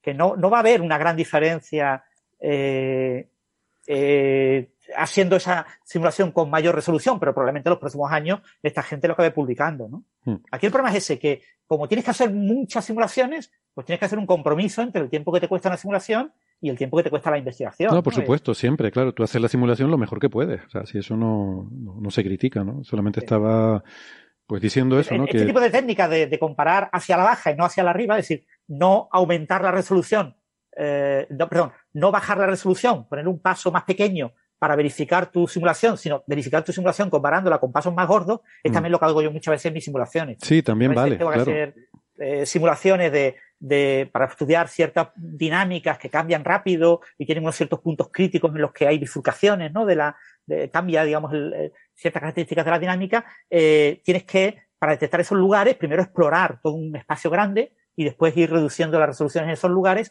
Pues tú validas que tus simulaciones representan bien la dinámica usando simulaciones con un menor, con un paso de tiempo ma- y, y paso paso de la malla y paso de tiempo mucho más grandes, ¿no? De los que después tú haces tu estudio sistemático, porque lo que te interesa es tu estudio sistemático. En tu estudio sistemático yo a veces he tenido que hacer mm, decenas de miles de simulaciones, pero claro, las haces eh, ajustando un paso de tiempo y, y- y- de espacio que te garantice que vas a poder hacer eso en un tiempo razonable. ¿eh? Claro, no vas a estar toda la vida haciendo esas simulaciones. Eso es una situación en la que tú ya sabes que tu resolución es suficiente y entonces exploras Claro, los tú, otros tú parámetros. verificas que tu re- resolución es suficiente usando eh, resoluciones más gordas, ¿no? Sí, sí. comparándola con varios casos típicos en lugar de con más finas. Claro, es lo mismo. O sea, es decir, que, que tú ves que tu conclusión es robusta a cambios en la resolución. Es lo que, Exactamente. que bueno. Vale, em, nada, eh, solamente una, una última cuestión también que quería comentar y es que em, cuando vemos simulaciones de estos choques planetarios, eh, puede sorprender los fluidos que son. Y, y aquí hay dos cosas a tener en cuenta. Eh, lo primero es un poco una imagen intuitiva que podemos tener que es equivocada si pensamos en estas cosas como, eh, se lo comentaba a Sara ayer o un taller, que, eh, si lo pensamos como choques de bolas de billar, que a veces Sí. hay quien lo pueda pensar así, como si fueran bolas de billar de tamaño planetario. O sea, escalo el tamaño de una bola de billar al tamaño de un planeta y si es como choca, no. No tiene nada que ver porque, aunque tú escales la bola de billar al tamaño de un planeta, el material, las propiedades del material, no, No es tan duro, no rebota. escala, O sea, claro, la- la, dureza, la rigidez, la porosidad, la, la, la, La temperatura a la que está. la Por capacidad eso es importante, eso es lo que en fluidos termina siendo el número de Reynolds o sus generalizaciones, ¿no? El hecho de que uno tiene que escalear, eh, cuando escalea las distancias y los tiempos, tiene que escalear otras cosas. Una intuición de eso la tenemos todos cuando somos niños. No sé, yo jugaba con mi hermano mucho, creo que mi infancia solamente jugar con mi hermano o esconderme con mi hermano, pero eh, cuando uno juega con los cochecitos, autitos, no sé cómo le dicen ustedes, los autitos, cuando Cochecitos. yo jugaba que la cama era una, una barranca donde el auto cae, ¿no? Y uno cuando hace eso no tira el auto. Lo que hace, hace una suerte de cámara lenta, tipo, ah, ¿no? Esa suerte de... Eh, sí. A- a uno lo que está haciendo es intuitivamente el teorema pi, el rescalear los números de Reynolds. Rescalea el tiempo también por el hecho de escalear las longitudes, ¿no? Está Justo haciendo, está haciendo exactamente eso. Ahora, cuando uno escalea, tiene que escalear no solo el tiempo, tiene que escalear la viscosidad ¿eh? y todas las cantidades que tienen unidades, que tienen unidades eh, que no son números. digamos. Exacto. Entonces, lo que quiero decir es que. Perdón, el- perdón, un ejemplo, so- so- Sí. estoy muy charlatán hoy, pero un ejemplo más. A mí me gusta mucho el cine, el expresionismo alemán, tipo Murnau, esas, eh, bueno, no solamente alemán, pero digo. eh, no sé si vieron la película Fausto. La película Fausto hay una parte donde Fausto va volando con Mefistófeles, qué sé yo, y hay una, una, hay muchas maquetas en esas películas, ¿no? Para, eh, estamos hablando de la década del 20, el cine mudo de la década del 20, y ahí uno ve, hay una maqueta y ve las olas que hacen así. Uno se da cuenta que es una maqueta. ¿Por qué? Porque, porque las olas son demasiado altas y van demasiado rápidas, ¿no? Eso justamente, ¿qué se hace en el cine con los efectos especiales hoy? Se alentiza la película para que ese oleaje también tenga el tiempo retardado que una maqueta tiene al rescalear. El hecho de que los cineastas no podían manejar esto no es que no supiesen el número de reino, pues es algo que viene de hace mucho tiempo, pero es una buena, es también una buena forma de hacer maquetas, el número de reino. Tiene que cambiar los fluidos con otras viscosidades, con eso. solamente. Claro. Perdón, no digo, no hablo más. No, no, no, es, es perfecto. Me, me gusta mucho. Efectivamente, se notan los efectos de maqueta muchas veces por eso, ¿no? Porque no son consistentes con la física que se esperaría al hacer el rescalado. Eh, y con, con esto, con los choques planetarios, pasa algo así. Las fuerzas de cohesión interna son ridículamente pequeñas comparadas con las energías involucradas en todos estos procesos. Entonces, además, por la, situación en esas fases tempranas de formación del sistema planetario, la Tierra estaba fundida, ella probablemente también, era un fluido, pero aunque no lo fuera, se hubiera fundido inmediatamente, y aunque fuera completamente sólido, da igual, las partículas se comportarían como si fuera un fluido, porque sencillamente las fuerzas de cohesión son ridículas, irrisorias, comparables con todo lo demás que está mm, entrando en juego ahí. Por lo tanto, todo se comporta como un fluido. Dicho lo cual, es bastante probable, mm, en este caso lo he estado intentando buscar, pero no, no lo he entendido, no lo he acabado de entender en esta simulación. No sé si la viscosidad que usan es realista o no, Eh, porque esta, en esta técnica en concreto no sé si es así o no. Sé que en las técnicas de simulación magnetohidrodinámica, cuando tienes cosas muy grandes, como se suele hacer en el caso del Sol, se usan viscosidades eh, un poco falseadas, eh, artificialmente aumentadas, para mm, por cuestiones de, de potencia computacional, porque si no la simulación exigiría mucha más resolución eh, y si no se desestabiliza rápidamente. Entonces se introduce lo que se llama una difusividad numérica eh, para suavizar la, la simulación más de lo que sería realista. Eh, pero eso te permite, mm, digamos que, simularlo mejor, pues si no, si no tienes otros problemas. Aquí no estoy seguro, hablan de una, de una viscosidad eh, artificial con un switch, pero no, supongo que habría que irse a papers anteriores que no, no tuve la paciencia de hacerlo, pero es posible que estas viscosidades sean ficticias. eh, Entonces, Son- en cuenta. Sí, ¿no? Vale. O sea, en, en, en Smooth Party of Hydrodynamics, el CPH, es muy, muy difícil eh, describir este tipo de propiedades por medio del fluido, porque recordad que lo que estamos es chocando partículas, ¿no? Entonces estamos chocando una partícula como un campo a su alrededor y estamos poniendo una fuerza ficticia que cuando se acercan, pues esa fuerza altera, digamos, el comportamiento de la partícula como si fuera una, en física de fluido se llama una simulación tipo Lagrange. ¿eh? Mm. Eh, yo mm, simulo las unidades de fluido, cómo se mueven, en lugar de simular el fluido, y, y independientemente de las unidades, cómo se muevan, ¿no? los, los, elementos que forman el fluido, los pequeños volúmenes, cómo se muevan. ¿no? Entonces se simula una simulación de tipo Lagrange eh, con fuerzas ficticias. Y esas fuerzas ficticias, eh, para simular adecuadamente las viscosidades eh, reales de los fluidos, eh, es muy complicado. Es muy mm. complicado. Entonces se utilizan leyes empíricas que han sido mm. derivadas que dan a, entre comillas, a vista, ¿no? Eh, eh, que mm. dan una simulación que aparenta seguir las leyes de la termodinámica con una viscosidad dada. Mm. Entonces, eh, la, la, conexión realmente entre estas eh, leyes empíricas y la viscosidad verdadera es bastante complicada. En este artículo creo que utilizan la, el modelo de Balsara, que es del 95, eh, es un modelo mm, que, han, ya les digo, la gente de física de fluidos con la que yo colaboro y bueno, yo he hecho cositas también, eh, criticamos mucho este tipo de, de aproximación porque eh, no, es fácil. Eh, la, clave siempre es preservar las leyes de conservación y este tipo de simulaciones no preservan las leyes de conservación. ¿no? Hasta, hasta dónde estas viscosidades están alterando el resultado. Lo que pasa es que la experiencia es que los resultados se parecen mucho a los de las simulaciones con métodos directos, ¿no? Una simulación numérica directa, eh, los métodos DNS, ¿no? De, de, simulación directa de las ecuaciones de Navier-Stokes, se parecen mucho, entonces uno dice, bueno, pues se parecen mucho, pues eh, no son, no deben ser tan malos, ¿no? Pero sí, sobre no todo tenemos buenas demostraciones que conecten eso. Yo creo que aquí lo único realmente relevante es la gravedad entre las partículas. Eh, creo que es lo que, o sea, una vez que partes un sistema en el que tienes dos objetos eh, sólidos y luego ya es la transferencia de momento lineal de, de, unas partículas a otras y la gravedad. Creo que al final es lo único que juega aquí. Eh, pero bueno, yo, en fin, lo, la conclusión que les mm, recomendaría a los oyentes que se quedaran cuando vean estas simulaciones es que, que se pueden creer el, la dinámica que tiene lugar ahí, pero que no se crea tanto el, el, aspecto del fluido, o sea, que, que, se crean que eso efectivamente, ese fluido se, se comporta de esa forma, pero no el, el, aspecto del fluido. O sea, si, si parece muy líquido, si parece muy como agua, o es más como lava espesa, o tal, que no, no presten mucha atención a eso, sino sí. que sí que es fluido, que probablemente es un fluido muy, eh, muy, muy, fluido, no sé cómo decirlo, pero que, que no sabemos hasta qué punto la viscosidad es realista, simplemente eso.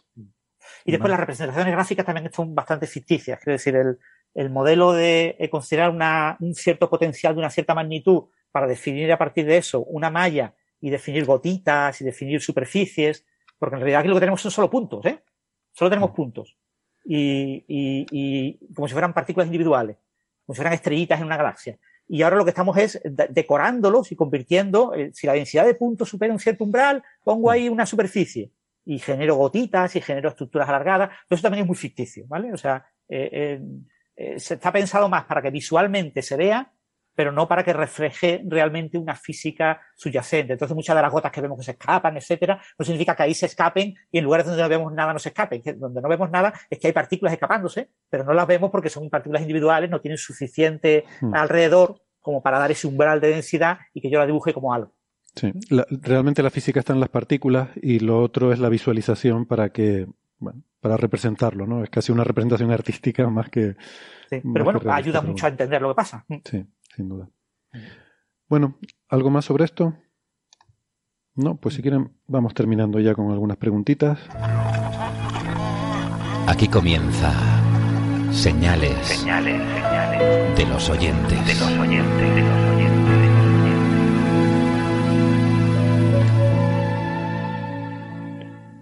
Bueno, vamos a coger un par de preguntitas nada más, eh, que vamos hoy un poquito pillados de tiempo. Juan Manuel Cruz pregunta si las tablas para multiplicar y dividir que llevan los procesadores son de logaritmos y exponenciales. Eh, eh, no, yo creo que son cosas no, diferentes, no, ¿no? No, no, tiene nada que ver. O sea, no, no se. Hombre, a ver, los números flotantes se representan en, en notación exponencial, ¿no? Tienes una mantisa, ¿no? Tienes un número multiplicado por 10 elevado a una cierta potencia. La base de la mantisa. 2 elevado a una cierta potencia, ¿no? Entonces tienes un exponente y la mantisa y, y- y tu base. Entonces, claro, eso tiene una, re- entre comillas, representación exponencial, ¿no? Y tienes que jugar con los exponentes, cuando multiplicas, se suman los exponentes, se multiplican las mantisas, ¿no? O sea que hay una cierta conexión con eso, pero no se utilizan tablas de, eh, esas tablas de logaritmos y de exponenciales que se veían en, eh, en, en los libros de, en los libros de tablas numéricas, ¿no? Que se usaban a mano para calcular productos. No, no se usan ese tipo de tablas. Ese tipo de tablas no tienen sentido. Hoy en día los logaritmos y las exponenciales se calculan con un polinomio, polinomio de Chebyshev, son aproximaciones polinómicas con muy buena calidad. O sea que hoy en día evaluar una- un logaritmo, evaluar una exponencial, te cuesta como evaluar un polinomio de grado 12. ¿Mm? Eh, Hay una serie de, de- de operaciones de simetría que aprovechas para que, eh, y solo tienes un cierto rango en el que calculas el- con el polinomio con esa precisión, pero no necesitas mucho más. Es decir, eh, no, no es necesario recordar esas tablas. Lo que pasa es que la- las tablas de dividir, como te requieren cier- ciertas operaciones, eh, grosso modo es la idea de que dividir números grandes se puede partir en dividir números más pequeños.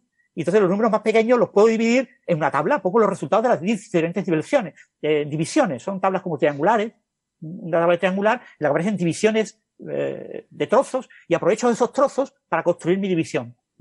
Y eso es mucho más rápido porque ahí aprovecho con esas tablas, pero son tablas directamente de, de dividendos, ¿no? De, de dividendos y divisores, ¿no? O sea, que utilizo como unidades.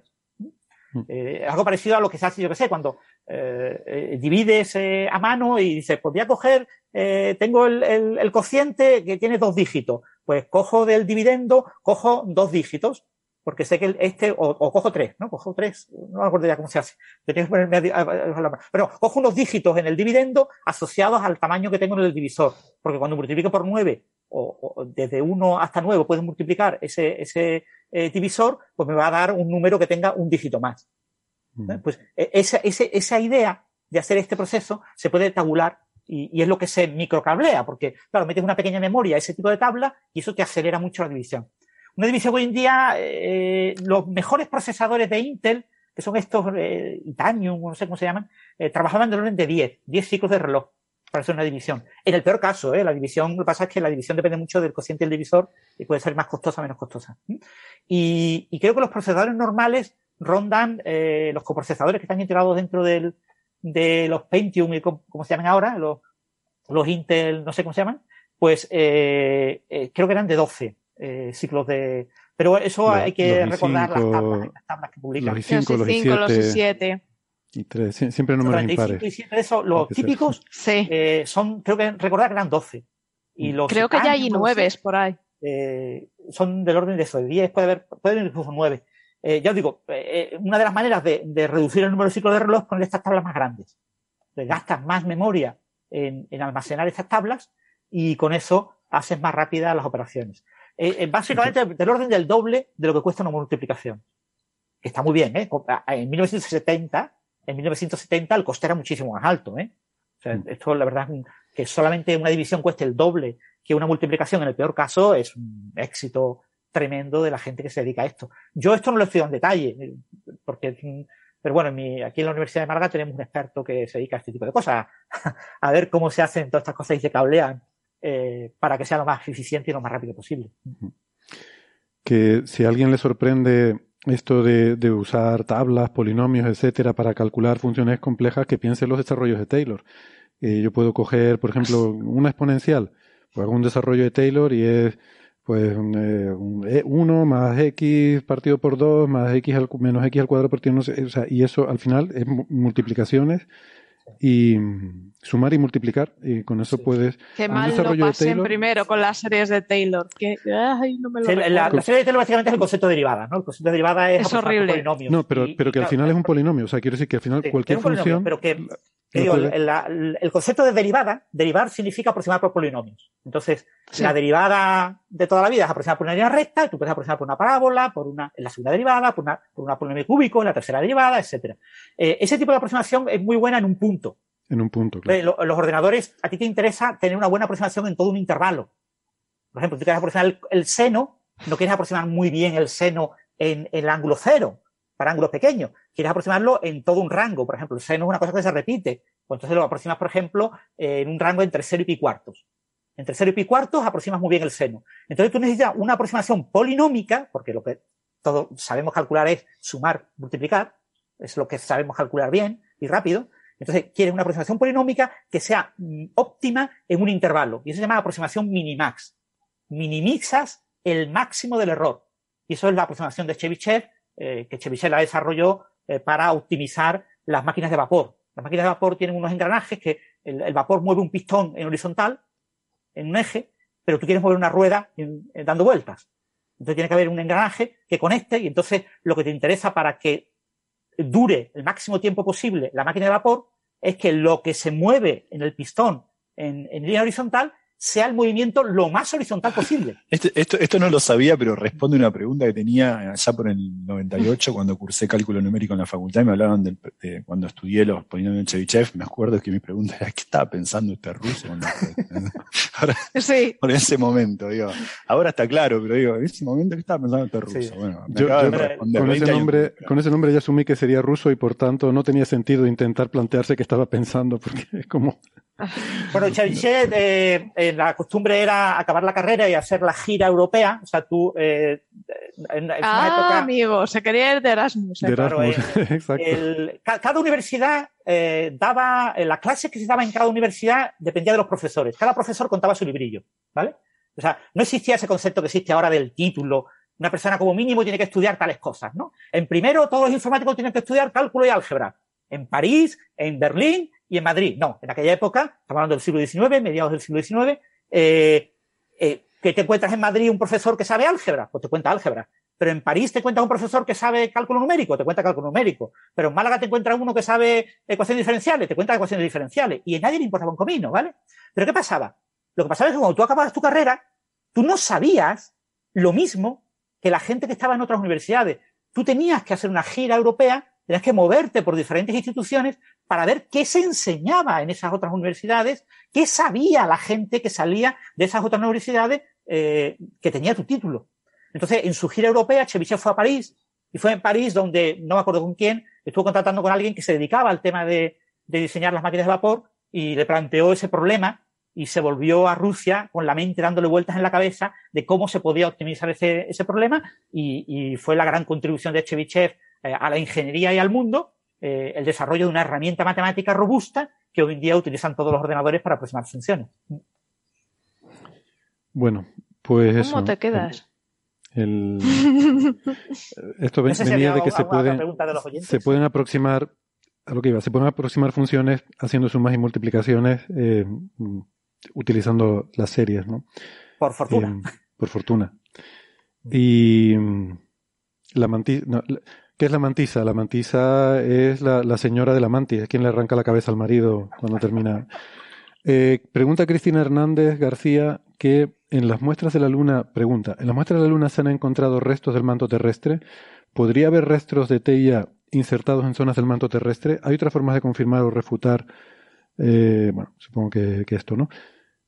A ver, hay que tener en cuenta que, que- que está todo mezclado. Estamos hablando de fluidos, o sea, si ves la, la simulación te puede hacer una buena idea. Eh, lo que fuera, la composición original de la prototierra de Teia está todo perdido. O sea, lo que tenemos es la composición final. somos, somos Teia. somos Teia, eh, claro, de, de cierta forma, ¿no? Todos somos Teia. Hashtag. Oh, vaya. Podría ser una campaña de algo, ¿no? Todos somos. Sí. Y, Bueno, y- la, la composición Claro, de ciertos isótopos coincide entre la Tierra y la Luna y bueno, eso en su momento fue eh, algo sorprendente, no se esperaba y, y fue lo que llevó a, a esta hipótesis de, de la formación de la Luna por un impacto, ¿no? claro, pero, pero quiero decir que no, no sabemos cuál era la de Teia, cuál era la de prototierra. Es, el resultado es No, la porque mezcla se de las dos. mezcló, Mm. claro, esa mezcla. Lo, lo que sí es cierto, este artículo de Nature que he comentado hace un momento con los cocientes de neodimio, de los isótopos de neodimio, es que la composición de la Tierra y de la Luna difiere de la composición que se creía que tenía el, eh, la región del eh, disco protoplanetario en el que se formó la Tierra. Es decir, se cree que la composición que había ahí era es ligeramente, muy, ligeramente, un dos y pico por ciento diferente a la que tiene la Tierra y la Luna. Eso alude a la posibilidad de que un cuerpo más alejado que viniera e impactara contra la Tierra fuera un cuerpo que se formó en otra región del disco protoplanetario y que por lo tanto trajo una composición que marca esa diferencia. ¿no? Eh, Y por último, Esteban Alonso pregunta, hablando del proyecto DART, ¿cuál sería la siguiente fase? Eh, bueno, DART ya está, eh, pero Eh, la siguiente será de 2024, la sonda que va a rodear y a ver el impacto. esa es europea, ¿no? Esa es de Sí. la ESA, Yo creo creo. que sí, creo recordar que sí, Pero eso ya no es DART. pero no lo sé Eso- No, ya, se llama. ya no es DART. Tiene un, tiene un nombre. La anterior era AIM. No sé si la han repescado con el mismo otro- nombre. Sí, no, no era otro nombre diferente. Eh, Era. eh, era, era. HRA. Era. No es que era de antes, no, era, se llama Era. Era la de antes. Sí. La Mm. misión era de la ESA.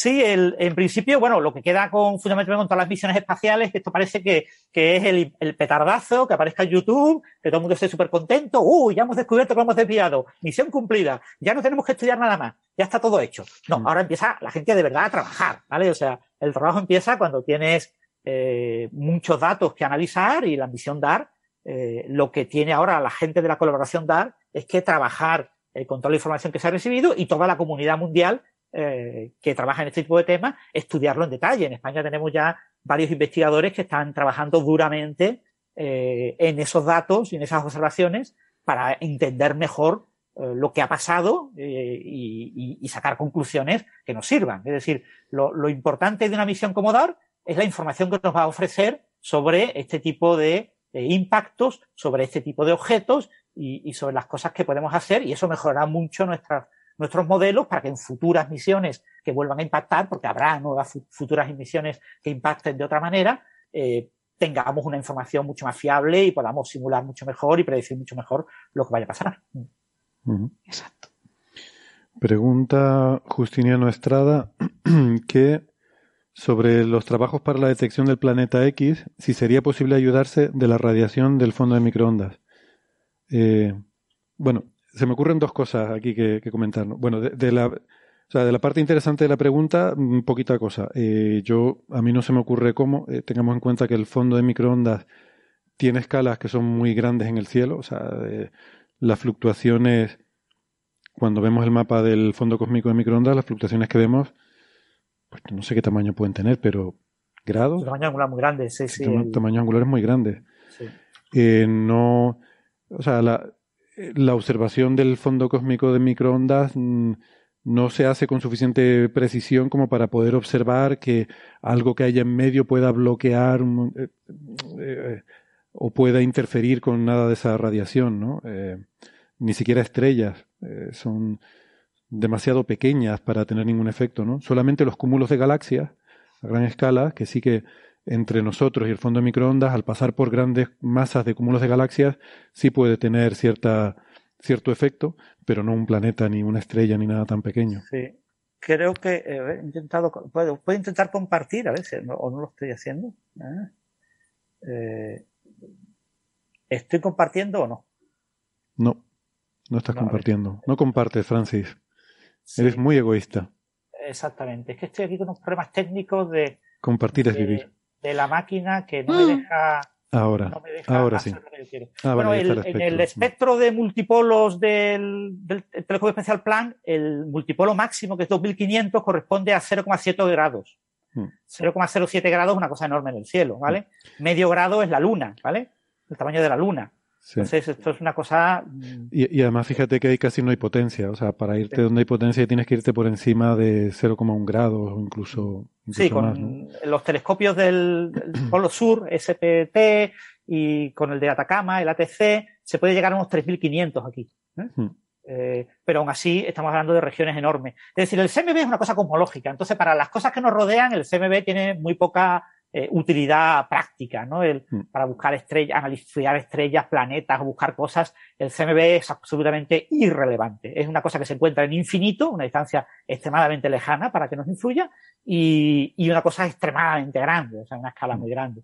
No, no tiene un papel. Y hablando de cosas irrelevantes, eh, se me ocurre un comentario en el sent- sobre el nombre, ¿no? Que él se refiere al planeta X, eh, que es un nombre que yo personalmente no usaría porque planeta X se ha usado a lo largo de la historia para referirse a otros. O sea, la, la idea de que haya un planeta no descubierto en el sistema solar, pues ha tenido diversas idas y venidas y algunas dentro del mundo esotérico y que si Nibiru y, y otras cosas así un poco raras. Mm, Eh, también ha habido idea Planeta X. Planeta X, me acuerdo que era una cosa que se ponía de moda a principios de los 80. Yo era chiquito y me acuerdo que, Sí. Que había leído en una, en una noticia de divulgación que podía haber un planeta más y me había vuelto loco con esa posibilidad. Claro. Pero era porque no se conocía bien en ese momento la órbita de Neptuno, me parece que había un- un- una, una pequeña. ¿Urano o Neptuno? Me parece que Neptuno. Que hasta que no fuimos con sondas no supimos bien. Y esa, esa, ese pequeño error que teníamos en la órbita se arreglaba sin la necesidad de un nuevo planeta. Pero en ese caso era un planeta mucho más cercano que se creía que existía y era para arreglar órbitas de planetas subneptunianos. No, eh, como en el caso de Planeta 9, para objetos eh, transneptunianos. No, bueno, Sí, el- en cualquier caso, lo de Planeta X tiene su gracia porque X representa lo desconocido, ¿no? Entonces tiene un cierto efecto así como misterioso, eh, quizás incluso en el sentido peyorativo de misterioso al que Gastón a veces se ha referido. Y, y, y además, como había nueve planetas en el sistema solar, pues era el décimo, que es la X en números romanos. O sea, que el nombre tenía su gracia. Pero hoy en día no tiene mucho sentido porque solo hay ocho planetas y, y cuando hablamos de este planeta estamos refiriéndonos a algo muy concreto que es el planeta mm, del que se empezó a hablar con el descubrimiento de los transneptunianos extremos y el agrupamiento orbital, en fin, Trujillo y Shepard, luego Brown y Batygin. Y por hilar esto con un cierto faranduleo, esto lo conté, por cierto, en el, en el podcast de, de Universo de Misterios con un poquito más de detalle, ha- hay un poco de farándula aquí, porque se dice, se dice que ese nombre de Planeta 9 lo empezaron, lo, popularizaron Mike Brown y Constantine Batygin, y ya saben que Mike Brown tiene esta tensión, por decirlo suavemente, con Alan Stern eh, sobre el tema de Plutón. Eh, saben que Alan Stern es el gran abanderado de, de, de defender Plutón como planeta. Mike Brown, todo lo contrario. De hecho, su cuenta de Twitter, eh, su, su nombre de usuario en Twitter se llama Plu- Pluto Killer, el, el que mató a Plutón. Que, a ver, eh, a ver, mm, me parece un poco excesivo. O sea, eh, siendo una persona con el prestigio, o sea, no tendrá pocas cosas Mike Brown que ponerse en la cuenta de Twitter de las que sentís orgulloso, un profesor de astronomía en Caltech, eh, para que su, o sea, su, su logro en la vida es haber degradado a Plutón. O sea, realmente eso es lo que te sientes orgulloso en la vida, como para ponerlo en tu cuenta de Qué Twitter. pena, jolín, duele algo tan pero me simpático. parece una chorradita irrelevante. Vale, A ver, irrelevante, a mí me da pero, pero da la impresión de que, de que lo hace con la intención de meter el dedo en el ojo a otra gente, ¿no? Y entonces, bueno, hay, hay esta tensión con Alan Stern y con otra gente, ¿no? Y, y parece que el, el poner el nombre Planeta 9 es como reincidir en la idea de que Plutón no es el planeta 9, ¿no? Y esto me retrotrae a aquella conversación que tuve con Alan Stern cuando yo inocentemente, hace, yo era joven en aquella época, en uno de los primeros coffee break, iba súper bien la entrevista, estábamos súper a gusto y, a mí se me ocurrió preguntarle a ese hombre que qué opinaba de la hipótesis del planeta 9, ¿no? Y casi me... No, sé cómo sobreviví a aquella mirada que me traspasó. Madre mía, todavía tengo pesadillas. Eh, en fin. Bueno, que se, que se piensa socas cabreando al personal. que se piensa que hay cierto retintín con... No, yo no tenía ninguna intención de cabrear a nadie, y mucho menos a Alan Stern, que me da mucho miedo y me intimida mucho. Pero, pero sí que se piensa que hay cierto retintín en el uso de ese nombre de Planeta 9, ¿no? Pero la verdad es que se ha impuesto. O sea, todo el mundo lo llama así y pues, ¿qué le vamos a hacer, no? Ya, ya dije, a mí me gustaría llamarlo Plutón y así nos Por el momento, por el, por el momento, si, si ustedes lo encuentran, compañeros, será nuevo Plutón. o No, no, no, dejaremos- sin nuevo, Plutón. Y, Plutón. y entonces volvemos a sacar la conversación de si Plutón es un planeta y nos reímos. Sí. Bueno. Bien. Pero no tendrá ese corazoncito tan cookie, el Plutón nuevo. Ostras, es verdad. Hombre, también el corazoncito ese cookie es efímero, ¿no? Eh, ¿Es una que- tormentita? No, no es una tormenta. No, me, no digas, no, No. me digas eso, me están No, no. matando. Efímero geológicamente, quiero decir, en, en escalas geológicas, ¿no? O sea, quiero decir que es una formación ahí de hielos y no sé qué, que no es un rasgo permanente del planeta, sino es del, de la superficie helada, ¿no? Entonces ahí pobrecito lo ha sacado para decir yo os quiero, no me degradéis, jolín. Fue porque venía la New Horizons. Venía la New Horizons. Dijo, me voy Te a poner quiero. el cookie. Love you, New Horizons. Bueno, hablando de cosas cookies, para despedirnos, eh, hay un grupo de astrónomos aficionados que se llama Quedadas Estelares, eh, que entiendo que, que es un grupo que, bueno, Sara, yo te- no sé si tú eres miembro del grupo Sí. o participas o formas Yo, parte del eh, equipo. yo quedo ¿no? con Y- ellos, sí, que es con los que salgo con el, cuando salgo con el ¿que- Dobson. ¿Quedas con ellos o te, o te quedas te, te quedas con ellos? Es, es el, el matiz quedo con ellos, quedo con ellos. Y eh, a ver, es muy interesante porque se aprende muchísimo con, eh, eh, con estos grupos. Aprendes mucho, eh, te lo pasas muy bien, porque yo no, no era consciente de que la astronomía es algo muy social. Entonces Es tú sales con la gente, con tu, con tu telescopio y se junta mogollón de gente y te lo pasas muy bien, ¿no? Al final eh, hay mucho chascarrillo, la gente que está haciendo astrofoto, como sus equipos son automáticos, pues claro, tú lo pones, haz tus cosas, equipo. Y claro, te aburres como un mono. Entonces te vas a los de visual, que son gente muy simpática, y les das conversación, miras por sus oculares, entonces hay mucho cachondeo, ¿no? Y está muy bien. Muy bien. Pues recomendamos a todo el mundo que participe. Sí, muy en recomendable, esa y- muy recomendable eso, el eh, que os unáis a un grupo, aunque no tengas equipo, aunque no, aunque solo te guste la astronomía, no necesitas comprarte nada. Únete a un equipo de astronomía y así vas aprendiendo. Y el día que tú veas lo que te gusta, lo que quieres hacer, ese día ya te compras el equipo, pero sal primero con esta gente. Hay muchas asociaciones astronómicas en Sí, toda España, hay, hay muchísimas. ciudades, Málaga tiene varias, y aunque bueno, la más famosa es la Sociedad Malagueña de Astronomía, pero bueno, hay, hay, hay varias más pequeñas y está muy bien porque eso, hay Sara, muchísimas, sí. no necesitas un telescopio.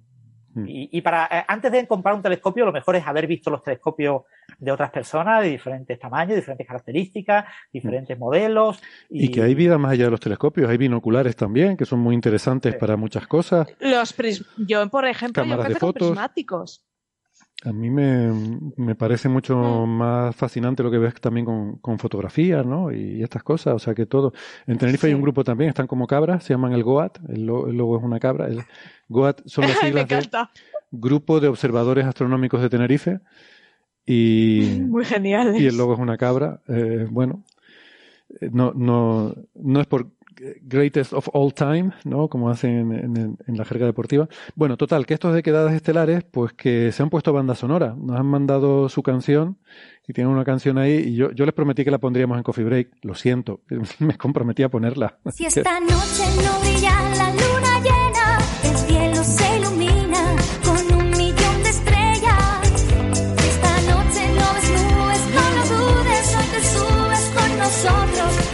Sara, esta es la gente con la que quedas.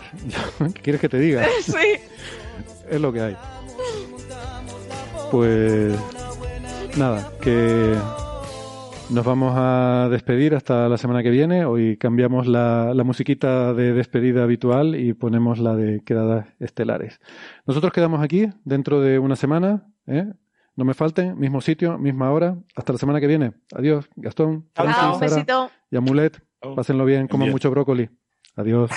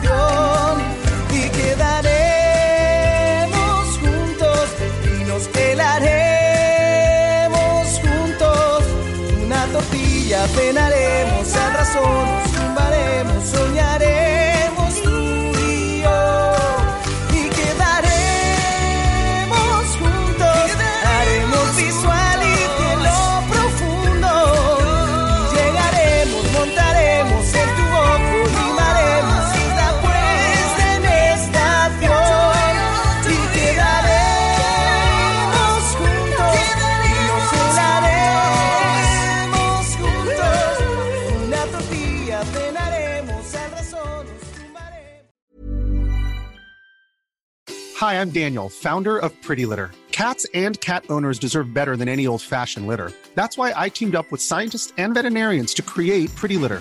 Its innovative crystal formula has superior odor control and weighs up to 80% less than clay litter. Pretty Litter even monitors health by changing colors to help detect early signs of potential illness. It's the world's smartest kitty litter. Go to prettylitter.com and use code ACAST for 20% off your first order and a free cat toy. Terms and conditions apply. See site for details.